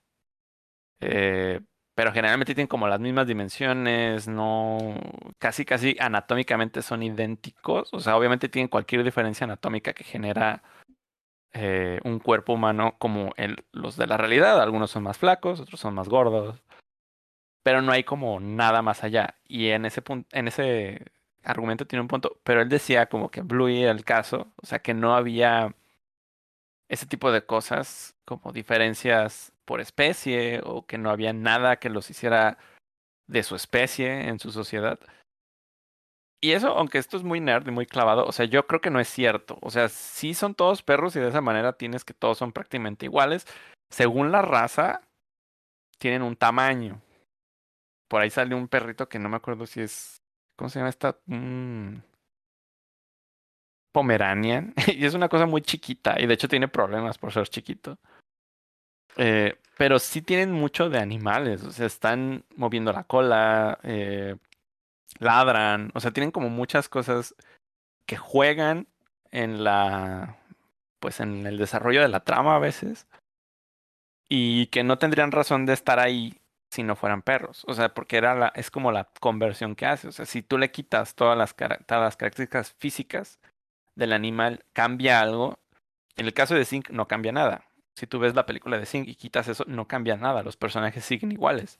En Zootopia no puedes quitarles sus rasgos animales físicos porque tienen rasgos animales de personalidad. Y en el caso de Blue, yo creo que sí los tienen. O sea, sí, habría muchas cosas que pasan que no tendrían sentido si fueran seres humanos. Pero bueno, sí, este, esta parte muy, muy clavada, no, no sabía si la iba a abordar, pero sí creo que, que no es una decisión random, así de, ay, ¿qué tal si en vez de perros hubieran usado gatos? No, o sea, escogieron perros porque es muy sencillo para casi todas las personas eh, Empatizar con perros. empatizar con los perros, o sea, la posición de las orejas, la forma de los ojos también, o sea, los perros a veces hacen algo con los ojos que te dicen cosas y, y creo que todo eso está dentro de la serie. Y Sí. es, es muy interesante a veces cuando los ves interactuar sin que digan nada, solamente con la, con el lenguaje corporal y eh, los elementos que no son humanos, como la cola y las orejas, te dicen mucho de, de lo que se está sucediendo entre los personajes. Ujú. Pero sí, aquí hay una pregunta de TF Fox que dice, ¿dónde entraría Beastars en, en el caso de lo que estaba yo planteando? Creo que sí entra en el, en el lado de, de Zootopia, o sea, en el lado de que sí tienen Sí. características animales, porque Sí, o sea, de toda la la trama, serie, sí, la, la trama tiene mucho que ver con, con qué especies son. sí, ahí sí, ahí sí, aunque físicamente sí siento que Zootopia desarrolla más cosas en, en cuestiones físicas, o sea, porque acá, en, bueno, en Beastars de pronto sí ves personajes chicos según la especie, pero son nada más como reducciones, ¿no? Como que lo hicieron en menor escala y ya, pero tienen la misma anatomía como de persona con cabeza de animal y listo. Pero bueno, sí, ese es un paréntesis. Otra pregunta del chat. ¿Bluey es niña? Eh, sí. Y esa es, esa es una cosa bien interesante porque muchas personas no se lo esperan, ¿no? Pues es que es como que muy lógico, ¿no? ¿No? El perro azul y luego la, la, la, el perro más chiquito y es como del mismo color de la mamá. Y más que el perro azul que es Bluey es el mismo color que el papá, pues se espera que, que él sea como el niño y que sea como un niño y una niña, pero no, las, lo- las dos son niñas. Sí, De hecho, la mayoría de los personajes infantiles en la serie son niñas. Creo que son muy pocos los que son niños. Eh, no tengo una cuenta, no me puse a contar. ya sería muy nerd. Sí, pero sí es, es, es muy interesante porque al inicio aparece cualquier personaje y dices, ah, mira, un niño. Y luego resulta que no. Y ellos mismos te generan confusiones, porque a veces cuando están jugando, por ejemplo, Bi- Bingo, que es la niña más pequeña, cada que están jugando, al inicio me daba la impresión de que era cosa de Bingo, pero ya después me parece que no necesariamente. Se cambia el nombre. Y es de que, oye, Bingo, haz esto. Y dice, no soy Bingo, soy. Y decía un nombre random, ¿no? No, no recuerdo ninguno en específico, pero siempre, siempre cambiaba el nombre y siempre uno diferente. Y a veces como que también se cambia el género, o sea, porque estando en el juego dice él y pero es un tema del juego. Entonces, entre los niños no sabes a veces de qué género es cada uno porque están jugando y se cambian el género. Y solo están jugando. Y creo que esto también es parte como muy interesante de lo que trata de construir la serie. O sea, el género es algo importante. Y es algo que desarrollas realmente. Es algo que, que se adapta a tu personalidad o buscas que tu personalidad se sienta cómodo con eso. La serie no necesariamente está explorando un tema como de cuestionamiento de género ni nada de eso. Pero sí te está diciendo, son niños, a ellos no les importan esas cosas. Y, y eso, es, eso está chido. O sea, porque creo que toda la vida, todos los- seres humanos, siempre están como muy preocupados por eso. Y es como de, entonces las niñas juegan con muñecas y los niños con esta otra cosa, ¿no? Y ¿Quién les vamos... no, de nuestros niños de los noventas, nosotros como niños de los noventas, ¿quién no quería una, un microornito? Sí. O jugar a la cocinita. Las, las casas de las muñecas se veían bien divertidas como para jugar. Y, y entonces, creo que en parte hacer a todos los personajes niñas ayuda un poco como a, primero tal vez a romper la costumbre, porque es muy común y creo que siempre vemos personajes masculinos, incluso en series para niños, y acá es como, bueno, todas son niñas, pero van a jugar a lo que sea. Y si aparecen niños, van a jugar a lo que sea, y están jugando lo que sea, y, y nada de, no les importa ser niñas o niños.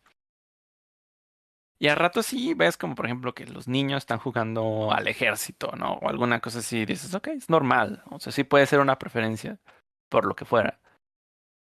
Pero creo que sí intenta como romper un poquito ese cascarón que siempre ha estado ahí. De todas las personas tienen definido, ¿no? Genéticamente o yo qué sé. Este, sus preferencias en colores y sus preferencias en, en objetos y sus preferencias en juegos. Y pues no es cierto. O sea, y la serie es muy natural al hacerlo. O sea, no se ve como un mensaje forzado, ni mucho menos. Ni, ni siquiera parece un mensaje como tal. O sea, siento que el objetivo de la serie es, mira, los niños juegan y es muy divertido verlos jugar y es muy divertido ser padres y si te dedicas a cuidarlos. Y en parte sí parece, ¿no? O sea, por ahí he hablado, hablo de gente como de, no, hombre, yo no quería tener hijos y ahora que veo la serie como que me lo he replanteado. pero, pero sí creo que no, o sea, busca como romper ese esquema. O sea, el hecho de hacer, y no es ninguna novedad, pero bueno, por eso digo que es muy raro, hacer que el personaje principal sea niña y se llama Bluey. Y digo que no es nada nuevo y se me hace raro porque al inicio yo también me sacó de onda. O sea, yo la primera vez que vi este fragmento de Bluey en, en internet, eh, lo vi muy extraño, así de, oh, bueno, ahí está Bluey, está jugando con un perrito de color azul marino, muy oscuro, eh, que se llama Jean-Luc.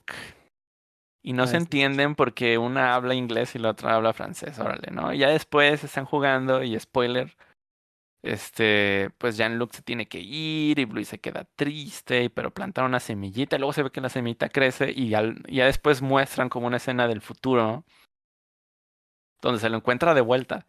Y se me hizo como una, sí, como, como súper cargado de nostalgia, súper cargado como de, no sé, como de muchas energías como muy bonitas, pero muy extrañas también, como de, ¿por qué parece que se quieren, no? O algo así. Y no, no me daba, no me quedaba claro que Blue era niña. Entonces también dije como de, órale, esto está sumamente queer. Y después vi, no, es niña. Y yo, ah, ok. Bueno, pero aún así está chido. O sea, y... Y sí digo, bueno, ¿por qué se me hizo raro si siempre ha existido Blue de las pistas de Blue? Y siempre fue azul. O sea, de hecho, ya teníamos un antecedente, ¿no? O sea, y era en el caso de las pistas de Blue nos ponían el perro rosita era macho y la y el perro azul era hembra. Y, y eso también era como romper un poco el cascarón, pero en ese entonces solamente lo hacían de, de vista, ¿no? Aquí, aquí sí hay muchas cosas en, en la serie que te, te hacen como. Pues bueno, te exponen a una realidad donde esas cosas se demuestran no ser tan importantes. Ujú.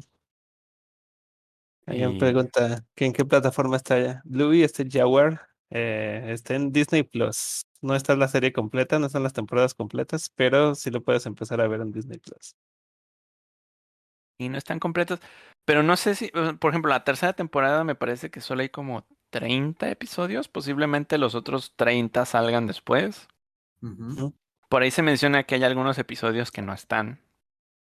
Pero Sí, en Disney Plus están como medio censurando algunos episodios. De que de plano, de plano matan algunos episodios porque no les gustó la temática a Disney. O este, porque pues no es una serie eh, producida por Disney, la está distribuyendo Disney, pero eh, producida creo que por la BBC de Australia. Por la Y- ABC y por la BBC. Ah, mira, pero son de, de Australia, entonces realmente Disney solo las está eh, Distribuyendo nada distribuyendo a América de forma oficial. Pero sí hay cosas que han, que han censurado, porque como que se les hizo una, unas temáticas como muy, eh, muy abiertas. Y se me hace raro porque pues ahorita Disney quiere como que estar forzando todo lo de la inclusión. Y hay cosas que son como que más light que, que, la, que lo que ellos quieren plantear en sus películas y lo censuran por alguna razón.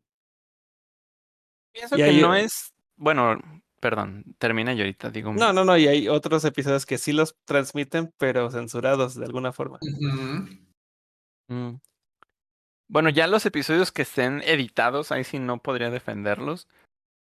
De los otros, mi suposición en muchos casos es que podían contener material que por alguna razón u otra no podía transmitir alrededor del mundo. O sea, que tuvieran algún tema por ahí como de este episodio todavía no lo podemos pasar, ¿no? O por alguna cuestión de lo que sea. Eh, pero quizás también tiene mucho que ver con las discusiones políticas de Estados Unidos, ¿no? Que al final puede ser que a Disney Latinoamérica le valga, pero ya le están pasando el episodio o la el conjunto completo editado porque en las políticas de Estados Unidos ahorita no pueden hablar de lo que sea y no se quieren meter en problemas, ¿no? Porque tal cual se meten en problemas. Hace unos días estaba viendo que había una persona en Fox News eh, culpando a Microsoft de tener una agenda verde hacia los niños por meter una opción de ahorro de energía en el Xbox. Es como, sabes que eso ha estado ahí desde el lanzamiento del Xbox One. Eh, ya tiene esa opción, por alguna razón hicieron una actualización y es más evidente que existe. Y consideran que eso es como forzar a, la, a las infancias a creer que existe un problema con el, con el mundo en cuanto al cambio climático, ¿no? Y es una cosa bien rara. O sea, ¿por qué, ¿por qué pareciera que no es real? O sea, ¿por qué para estas personas parece que no es real? Que es un tema de discusión entre sus dos partidos políticos, exclusivamente de a ver cuál convence más a la audiencia de existe o no un problema. Y. Y no sé, o sea, ese tipo de cosas a mí me, me triggerían mucho. No quisiera que abordara, que se comieran el programa de hoy. Y si me suelto hablando de eso. Pero creo que esa puede ser una de las razones por las que no pasen cosas. Porque tal cual, así que tú digas, híjole, qué polémico estuvo lo que dijeron, no creo. No, o no, sea, no, siento no, que. sí, sí, eso es muy raro, que sí son como capítulos. No sé si lo están censurando en México, solo, solo porque no he visto Bluey todavía en Disney Plus. Sé Ah, que ya lo pusieron, pero no lo he visto en Disney Plus. yo, yo Y, sí. y sí, sí, al menos sé que en Disney Plus de Estados Unidos sí han estado censurando episodios o de plano no transmitirlos en sus plataformas. Eh, y sí, sí, sí es como bastante raro porque no, no, no son temas como demasiado eh, polémicos y de hecho a mí eran temas que se me hacían que, que tocaban cosas de bastante interesantes, como que Louis le pregunta a su papá que de dónde vienen los niños y pues es algo que no, no hubieras visto en un, normalmente en un programa infantil y eso lo censuran en, en, en Estados Unidos y es como que, órale, qué raro. Y, en cambio, Ujú. si están haciendo películas donde el protagonista es abiertamente gay, pero no, pero todavía no pueden decir que de dónde vienen los niños. Eh, Sí. está bastante raro. Y, por ejemplo, una, un tema que me acuerdo que hablaron los creadores de la serie de, de Shaun the Sheep, como Shaun, le, le pusieron aquí en México Shaun, el Cordero Shaun, una serie de stop motion eh, británica, que cuando lo transmitieron en América, eh, les pidieron a la distribuidora que de Estados Unidos que por favor censurara todas las caquitas que salen en el campo, porque eso no estaba bien visto en América. Y es que los, los de Shaun the Sheep eh, modelaban caquitas tamaño miniatura para ponerlas random en el campo y para ellos era como lo más natural que pues hubiera popó. eh, pues la- la- los borregos de todos modos hacen caquitas. Y como que eso no les gustó a Estados Unidos y no podían distribuir Shaun the Sheep si no les borraban esas caquitas y ahí estuvieron borrando eh, frame por frame eh, en Photoshop las caquitas para quitarlas. Y aquí lo mismo pasa con un eh, capítulo donde están este, agarrando este, unos caballos y, y yo vi esa escena censurada y ya después la vimos completa. Este, y sí, pues el caballo obviamente al final cuando se están despidiendo, digamos, de, eh, de la persona que las está atendiendo y se despiden del caballo, el caballo pues hace su necesidad y, es muy curioso que en el capítulo nada más alborota la cola como dos, tres veces y, y ya, y en el capítulo, pues obviamente sin censura, pues sí pasa toda, toda la escena. Entonces sí, sí lo están censurando. Claro, porque pues, muchas veces eh, ves humor americano y se trata de eso, ¿no? De caca y pedos. Ujú. Y ni siquiera es como un humor tan agradable y ellos deciden censurar cosas que producen otros países que tienen que ver con eso. Y no sé si, si lo consideren humor para adultos. O sea, como un tema cultural, como es que ese tipo de cosas es humor para adultos, no lo, no lo, inf- no lo fomentamos en las infancias porque luego los niños están haciendo eso en público y qué vergüenza, ¿no? Pero si estás en un este stand-up comedy, está perfectamente bien porque todos somos adultos y tenemos un vino en la mano. Entonces, no sé si sea como como el tema, eh, como la percepción social de ciertas cosas. Sé que por ahí otro capítulo que generó conflicto tenía que ver con una, un personaje que era infértil. Y, Ah, la, la hermana de Chile. ajá, y como que tenía este tema de que quería tener hijos, pero no podía. Y, pero, o sea, está, está muy interesante el capítulo. Por ahí lo vi, ni siquiera completo, solo como fragmentos que alguien puso en, en un video en, en Facebook. Pero sí se me hizo como, bueno, no veo por qué no pasarían eso. O sea, tienen un episodio que sí está en Disney Plus que habla de la muerte. Oh, sí está Y, está, está muy chido el, el episodio. De hecho, es, es- tiene un desarrollo muy inesperado como tal. Eh, y cómo es que ese episodio, es, o sea, obviamente no están tratando de cuidar a los niños de una exposición extraña, ¿no? Como esta puede ser de la muerte y que les genere un conflicto. Simplemente es, creo que sí es como hacia los padres, o sea, como buscar que los padres no se sientan incómodos. Pero aún así, hay cosas que son, bueno, bueno, la serie de todas maneras genera o muestra ciertas cosas, como esto mismo de la paternidad, de dónde vienen los niños. Es claro que las niñas de este programa ya lo saben, porque en alguna ocasión están actuando, eh, tienen, están actuando como sus papás y le están es el día de la madre y entonces están demostrándole que no, pues que se conocieron y ya después y entonces están actuando que tienen la panza con una almohada, ¿no? Y dice, hey, y soy yo allá adentro, le dice este Bluey a, a sus padres. Eso está muy bonito, o sea, realmente cómo lo expresan está bonito. Creo que muchas familias, posiblemente todavía, y en la antigüedad, de hace 20 años, sería peor. Pues era como de, no, es que a los niños diles que la cigüeña.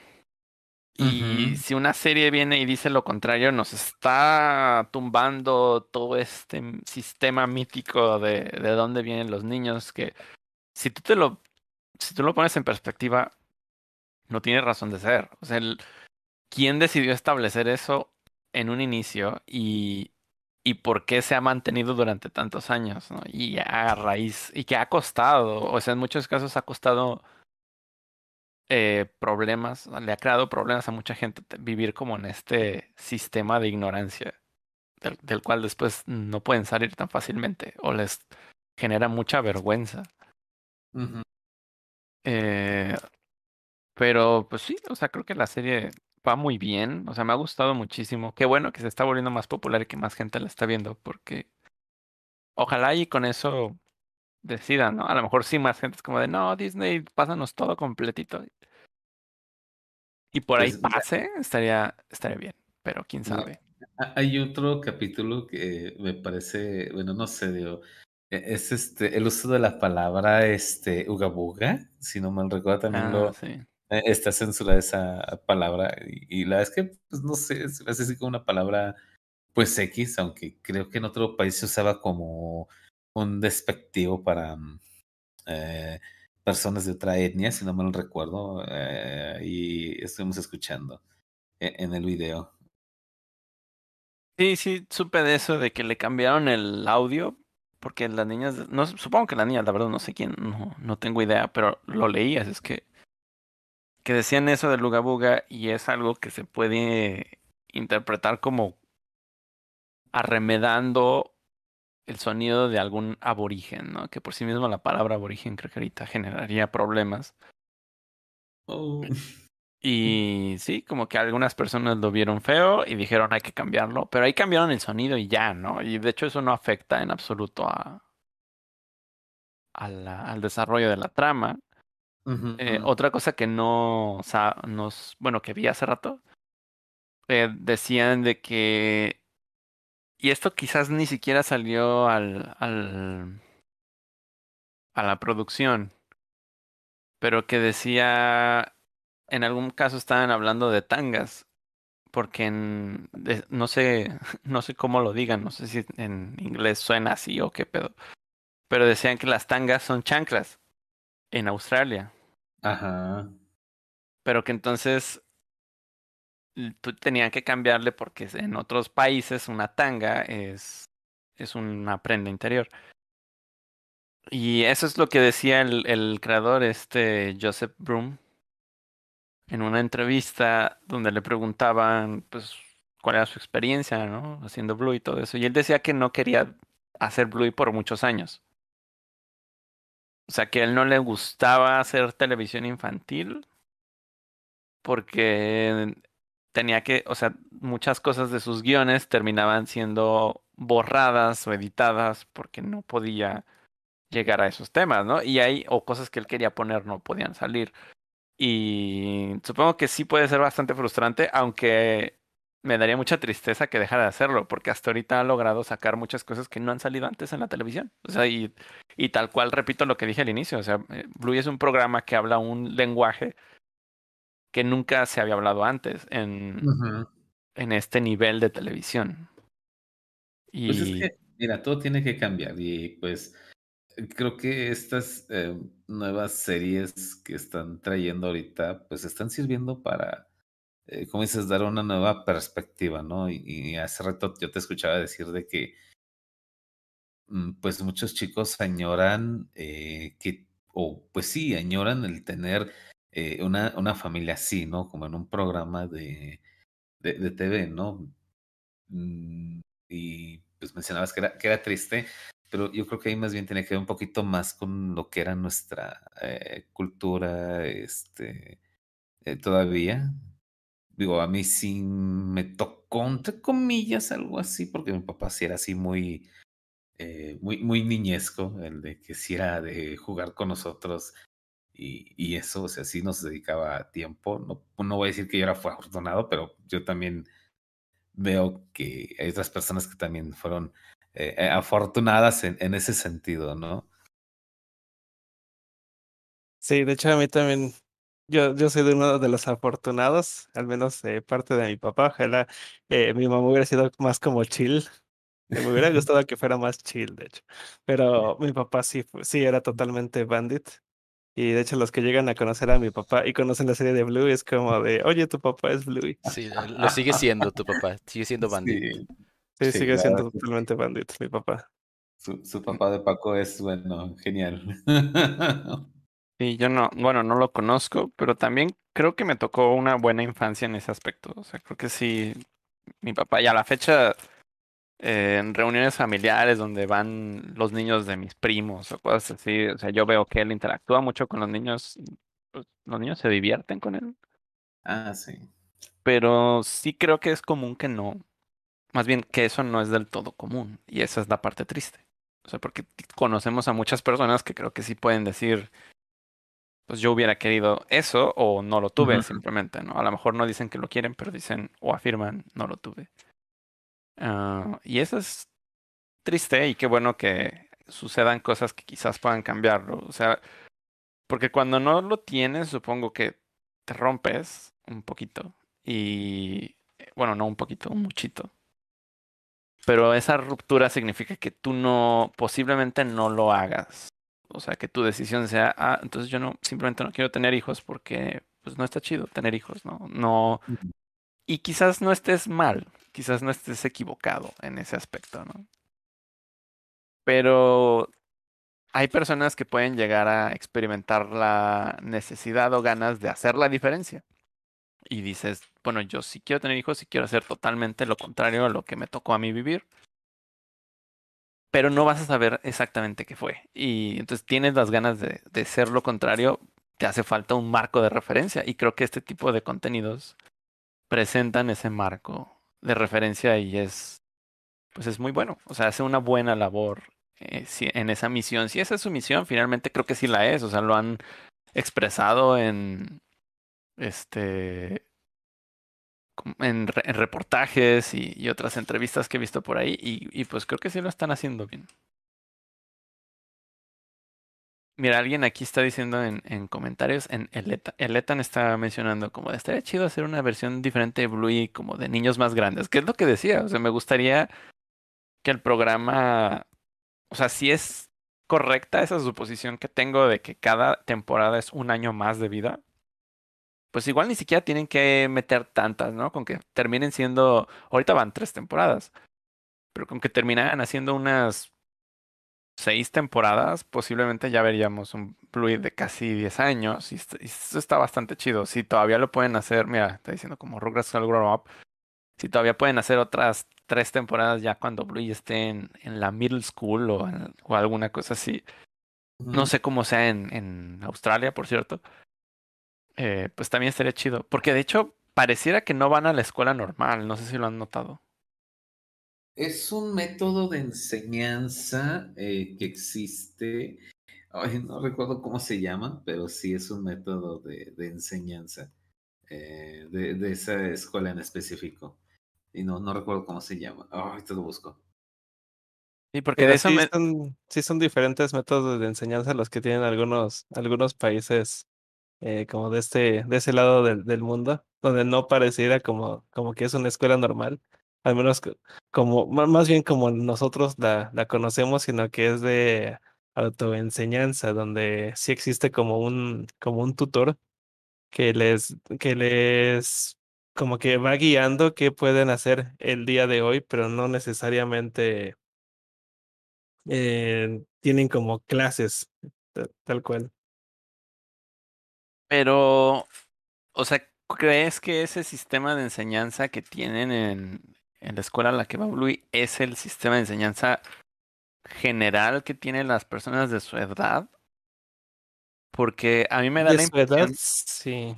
es Al que me menos da, supe que ese es el, el método de enseñanza que tienen, al menos en Suiza, que no es un método de enseñanza normal, no es como que, ay, llega la maestra y les va a dar una clase y abran el libro en tal página, sino que es como que, ah, ustedes van, van a la escuela, eh, existen como las, las tutoras y los niños tienen como que la libertad de elegir qué van a hacer ese día y pueden elegirlo hacer con, con alguien más o es de forma solitaria, pero eh, existen las tutoras para que los vayan guiando en qué, cómo, cómo hacer eso que quieren hacer el, día de ese día.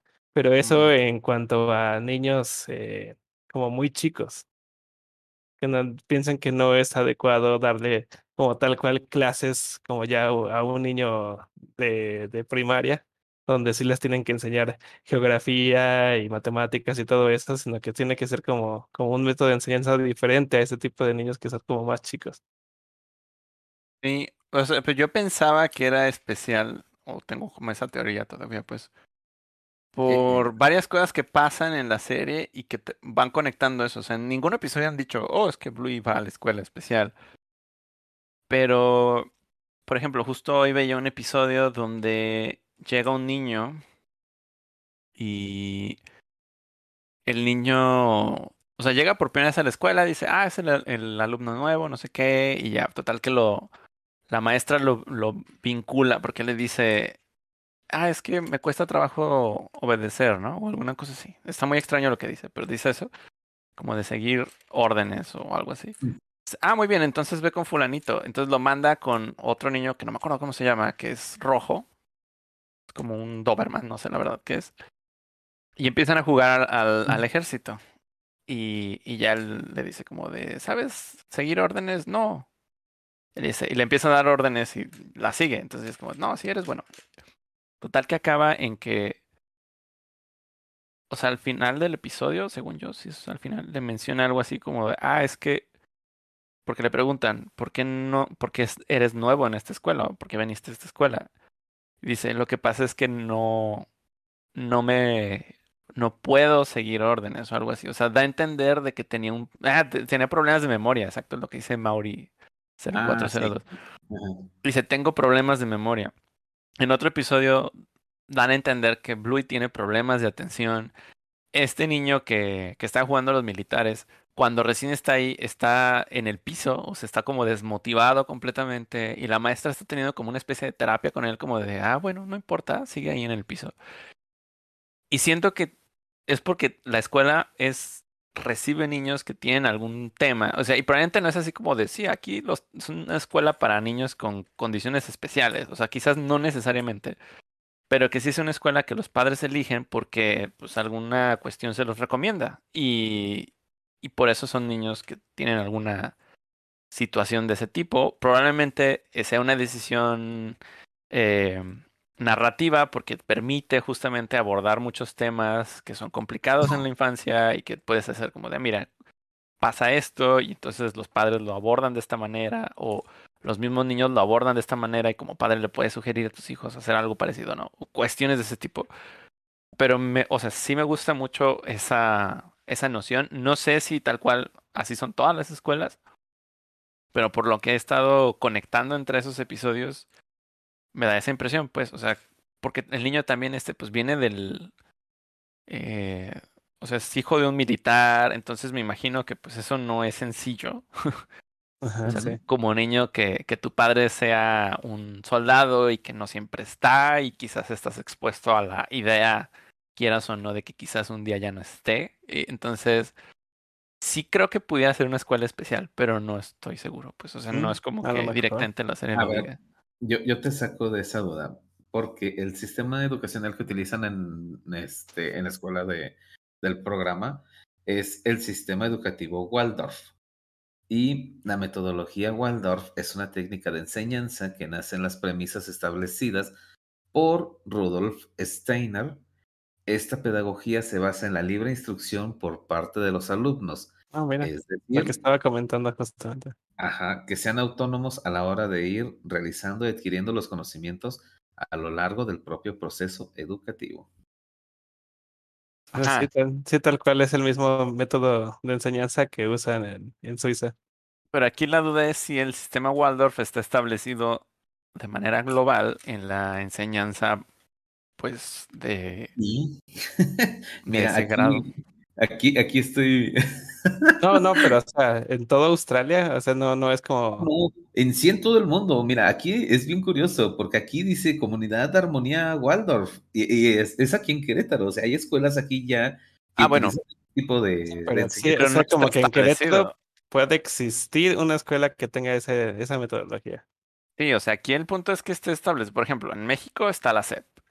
Y yo no sé si en otros países Supongo que sí, o sea, mi asumo que existen instituciones nacionales que definen los parámetros educativos y la educación pública, pero también no sabemos si en todos los países existe la educación pública, porque probablemente en otros países solamente existan educación pagada y no importe porque los salarios dan para eso.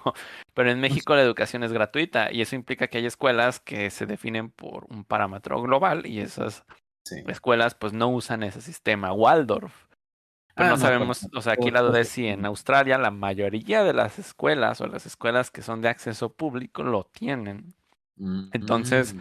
están yendo a una escuela común y corriente. Simplemente es el tipo de, de, educación que manejan.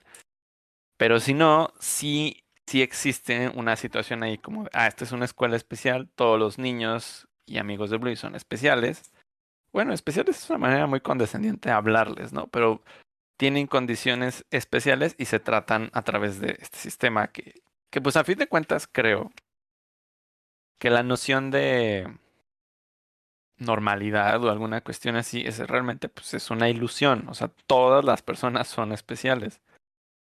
Y por lo general los sistemas educativos como el de Jean Piaget trata como de aplastar las diferencias entre las personas y, y aplanarlas y, y, que todos sean eh, funcionales en, en, como en una medida común. Y ya todo ese tipo de cosas ya son obsoletas o se consideran obsoletas porque realmente no, no es verdad. O sea, no todos son, no todos son, eh, no somos normales. O sea, no existe la normalidad como tal y no ayuda en nada, o sea, porque el, el, la idea de Jean Piaget es, sí hay personas que tienen condiciones especiales, pero la, las personas que no las tienen son más, o sea, las personas normales son mayoría y, y deben arrastrar hacia un desarrollo normal a, a, las personas que no lo son, ¿no? Y eso como que es muy, eh, muy frío y muy inconsciente. Pero bueno, realmente no, bueno, es, un, es una cuestión muy superficial la que entiendo de,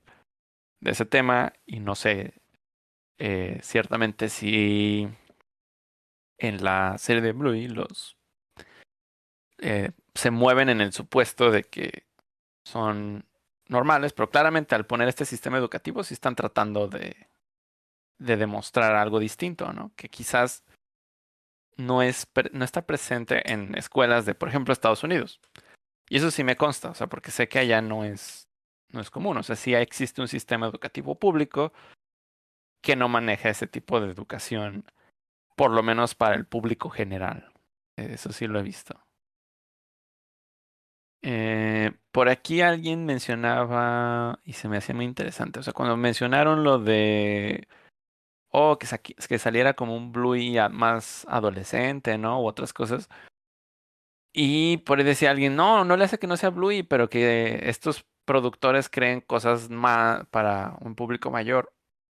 Y aquí esa es la parte interesante. O sea, yo estaba leyendo una entrevista que le hacían a Joseph Broom, donde decía que él no quería hacer Bluey por muchos años.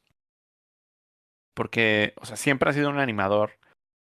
Y su intención es, es hacer eh, televisión o, o, cine en general, o sea, cualquier cosa audiovisual que sea animada, pero no le gusta trabajar con, el, con la parte de, niños, no por el enfoque hacia los niños, sino por las cuestiones administrativas alrededor, que al final de cuentas sí se enfrenta él a mucha censura, aún en la producción original.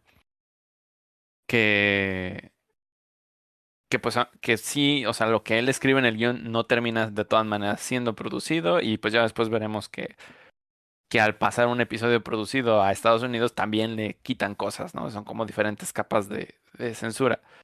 Pero a fin de cuentas él lo que dice que lo que le gustaría hacer es televisión para adultos. Y pienso mucho en este otra persona, Michael Bob Waxberg, no me acuerdo cómo se llama. Eh, ay, déjame comprobar el nombre para no ver. Michael Bob Wab. No, no. no está saliendo. qué? Hace Boyack Horseman. Y, y bueno, también ha influido en el programa de Tuca y Berti, que originalmente fue más producción de, el, de Hannah Walt, que es la ilustradora. Pero también después él estuvo, al parecer siempre estuvo involucrado como productor. Y pues su, siento que tienen mucho en común. Eh, porque son, es televisión que está, de alguna manera está influenciada por, por ejemplo, por Los Simpson. o sea que es como, bueno, televisión animada para adultos, que es graciosa, pero a ratos es profunda, ¿no? En el caso de Bojack Horseman creo que empezaba a ser graciosa, pero después es bastante profunda y a veces llega a un grado de, profu de profundización extremadamente depresiva. Eh, con Tuca y Bertie no es tan depresivo, pero también es bastante profundo. Eh, y, y en general también tocan muchos temas, ¿no? Cosas que son como polémicas o controversiales simplemente porque estamos empezando a entenderlas de una manera distinta y existen muchas eh, nociones que son conservadoras realmente y que heredamos y que a veces nosotros, aunque nos consideremos una generación progre, de pronto enfrentarnos a ciertas cosas sí nos, nos rompen un poquito, decimos como de, ah, caray, pero lo piensas y lo desarrollas y te das cuenta de que es verdad, o sea, finalmente hay muchos temas en la vida, en, en nosotros como personas, nosotros como seres humanos que están siendo desafiados actualmente por diferentes corrientes. No necesariamente por la forma más sencilla de abrazar esto es decir, o es que a la gente ya no le gusta nada y de todo se queja y esta gente de pelo pintado y shalala. Pero eso es inventarse un diablo, ¿no? O sea, no existe la gente de pelo pintado a la que no le gusta nada y que peor aún como lo quieren visualizar ciertas personas, específicamente en Estados Unidos, tienen una congregación secreta en donde hacen una planeación y tienen mucho dinero y mucho poder y quieren cambiar el mundo a través de su maldad. Eso no existe. O sea, realmente las personas que tienen mucho dinero y mucho poder son todo lo contrario a eso. son personas que preferirían que todo se mantuviera igual porque eso es más económico porque mientras las cosas no cambien pueden seguir vendiéndote lo mismo sin tener miedo de hacer inversiones distintas. O sea, eso, eso no, eso de los cambios y, y las cuestiones progresistas no les va bien a los grandes empresarios. Pero bueno, o sea, creo que está bien abrazar estos eh, planteamientos y no necesariamente tienes que aceptar todo lo que venga. Pero está chido de entrada no, no cerrarte y decir eso no es cierto, esas son cosas que la gente se inventó, ¿no? Mm, El punto es, Joseph Broom dice que quiere hacer televisión para adultos y me gustaría mucho saber qué, qué podría ofrecer. O sea, imagínate ver em, un programa con no necesariamente la misma estética, pero sí el, el estilo de contarte las cosas que tiene Bluey, porque tiene un estilo de narración, pero que tome otros temas que ya directamente son, pues son más adultos, son temas que sí no van a traer ningún tipo de censura, no deberían que, y que nos den tele para adultos que sí esté chida, o sea, porque creo que voy a, a mí me gusta mucho, lo defendería por, por todo. Hay gente que lo compara mucho con Ricky Morty. Yo no, yo no he visto mucho Rick and Morty. Y no quisiera ofender a muchas personas. Pero a mí me parece que ofrece algo muy común. O sea, sé que hay gente que dice, no, es que es una cosa bien nueva y no sé qué, bien fresca. Pero siento que ofrece un tipo de humor muy común que es humor grotesco. Y, y es un humor que está presente en la televisión para adultos desde siempre y no estamos saliendo de, de ahí. Eh, entonces, sí me gustaría que haya más propuestas que no importa cómo sean estéticamente, pero que tengan una narrativa que no sea grotesca. O sea, cuando digas, va a ser humor para adultos, no es para hacer cosas grotescas que te van a dar risa porque son grotescas, sino que son, ni siquiera tiene que ser comedia, o sea, tiene que ser algo que, no sé, que te plantee cosas o que tenga una buena trama y tú dices, ah, me gusta verlo porque es muy colorido y porque son dibujos animados y me siento bien viéndolo, ¿no? O sea, no necesariamente tengo que hacer contenido para adultos utilizando a personas adultas grabadas en, en, en cine, ¿no? O sea, pueden ser dibujadas, pueden ser animadas de otra, o sea, de la forma que sea. Y no sé, y que tengan buenos mensajes y buenas tramas. Y está chido, o sea, que estos productores empiecen a recibir dinero y atención por hacer bien su trabajo. Estaba viendo que él trabajó antes, alguien aquí en Twitter lo menciona, entonces fuente Twitter, o sea, puede ser falso, pero que trabajó antes en la serie de Charlie y Lola. ¿Alguien Oh, recuerda vaya. esa serie? Uy, sí, me encantaba. Sí, también era muy bonita. Sí. Eh, sí tenía como ese tipo feeling nostálgico también, mm, como lo tiene Bluey. Creo que es algo que me gustaba mucho de Charlie Lola. Solo que los personajes no eran tan lindos y no eran tan... Era más difícil ser eh, empáticos con ellos, precisamente porque eran como personajes, eh, pues, feos estéticamente. Pero las tramas a mí me gustaban mucho y creo que sí las podría como comparar un poco con, con Bluey, aunque Bluey se me hace todavía como que un, un guion muchísimo más inteligente que el de Charlie y Lola. Pero sí también eh, era muchísimo más sencillo porque no existían los adultos en esa serie. Solamente eran Charlie, Lola y, otra, y otros niños. Como que sabías de la existencia de los adultos porque ellos lo mencionaban, pero nunca los veíamos. Y eso era como bastante extraño y parece que era como una constante obligatoria de su, de su guion, por lo cual a veces se dificultaba mucho eh, un capítulo porque no teníamos que ver a los papás, no teníamos que ver a los adultos, ni siquiera a los maestros ni nada, solamente a los niños. Y creo que eso dificultaba mucho también como la, como lo empático que podías llegar a ser con, con, con las tramas, pero a mí se me hacían unas tramas muy buenas también. A mí me resultaba muy empático porque, bueno, el show es de un hermano mayor y tiene una hermanita y eso fue una situación de vida personal pues, durante muchos años. Entonces, todo lo que yo veía para mí era como súper familiar.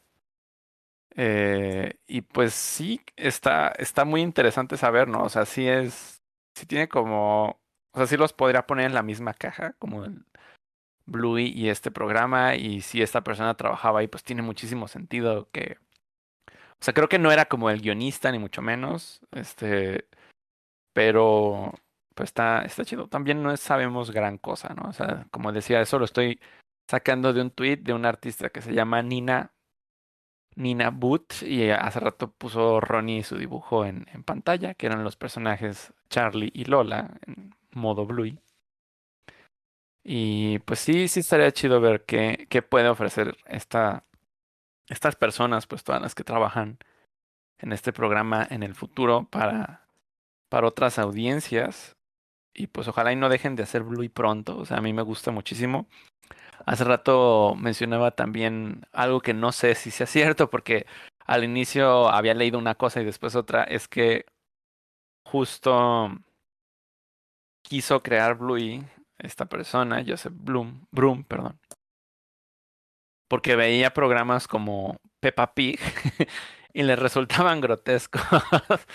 Pero ya después, ya después leí una entrevista donde dice, no, es que yo admiraba mucho a Peppa Pig y quería hacer algo parecido. Pero al inicio había leído que, que no, o sea, que era porque quería hacer todo lo contrario, porque sentía que, bueno, es que sí son como dos opiniones muy diferentes, entonces ya no sé a cuál creer. Pero la primera que había leído era que creía que Peppa Pig era un programa que no te aportaba nada. Y pues. Y obviamente, pues a ti como adulto. muy cierto, ¿sí? O sea, a ti como adulto no te aporta nada, pero, pero como un niño tampoco. O sea, porque yo no, no creo que no he visto suficiente, pero he visto algunos videos por ahí porque se hacen meme o lo que sea. Y, y es como de, bueno, el programa se trata de niños haciendo berrinche o, o siendo sangrones realmente. Entonces, no está, no está entregando nada de valor a las audiencias ni infantiles ni, de ninguna. O sea, si a la audiencia infantil nomás le entretiene porque mira, Peppa Pig está haciendo berrinche porque quería yo que sé, o, o le está hablando por teléfono mal a alguien, y tú como adulto dices, oh, es porque tengo que soportar eso, ¿no? O sea, si lo tienes que ver porque, no sé, estás cuidando a tus hijos o lo que sea. Y, y en cambio los niños es como de jijiji, estoy aprendiendo malos comportamientos, ¿no? Por ahí decía que alguien en Estados Unidos había emprendido una campaña o yo qué sé, que porque decían que Peppa Pig estaba tratando de adoctrinar el acento inglés a, la, a las infancias de, de Estados Unidos. Y es como de, ok, bueno, entonces parece que Peppa Pig es más polémica de lo que de lo que de lo que uno pudiera pensar. Y pues él en esa entrevista que leí originalmente decía, pues es que quería ofrecer una alternativa, ¿no? Y, y pues es una muy buena alternativa. Yo sí es muy similar en estructura familiar, ¿no? Tiene una mamá, un papá y un, y un hermano menor. ¿Pero qué ibas a decir? No, que siento que de, de, a quien tendría que ofrecerle como una alternativa, y esa sí es como muy urgente, es este a YouTube Kids, que esas cosas yo no sé por qué existen. Y sí he visto que es muy común que los papás están poniéndoles a, a los hijos eh, YouTube Kids, que eso sí es, es, esto es demasiado extraño, o sea, son cosas que alguien genera en internet y hasta se tiene la teoría de que son inteligencias artificiales las que lo generan simplemente pues para ganar vistas y dinero, pero realmente eso aporta muchísimo menos que lo que podría aportar Peppa Pig o, o los Paw Patrols.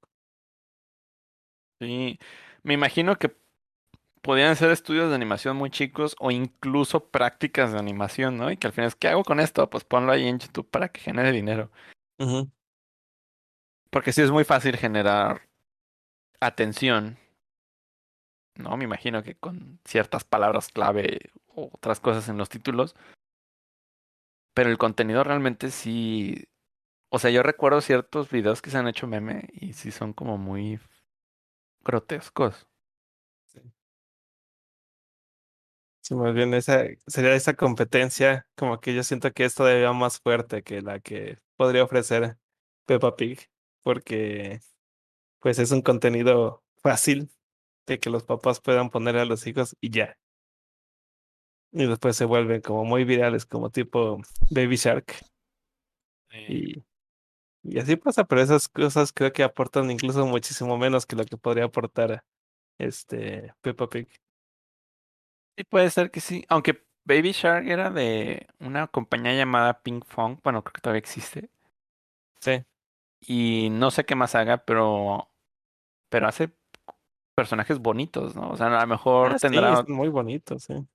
No sé si tenga otro contenido que sea más valioso, pero al final es como que la idea es hacer música y es como.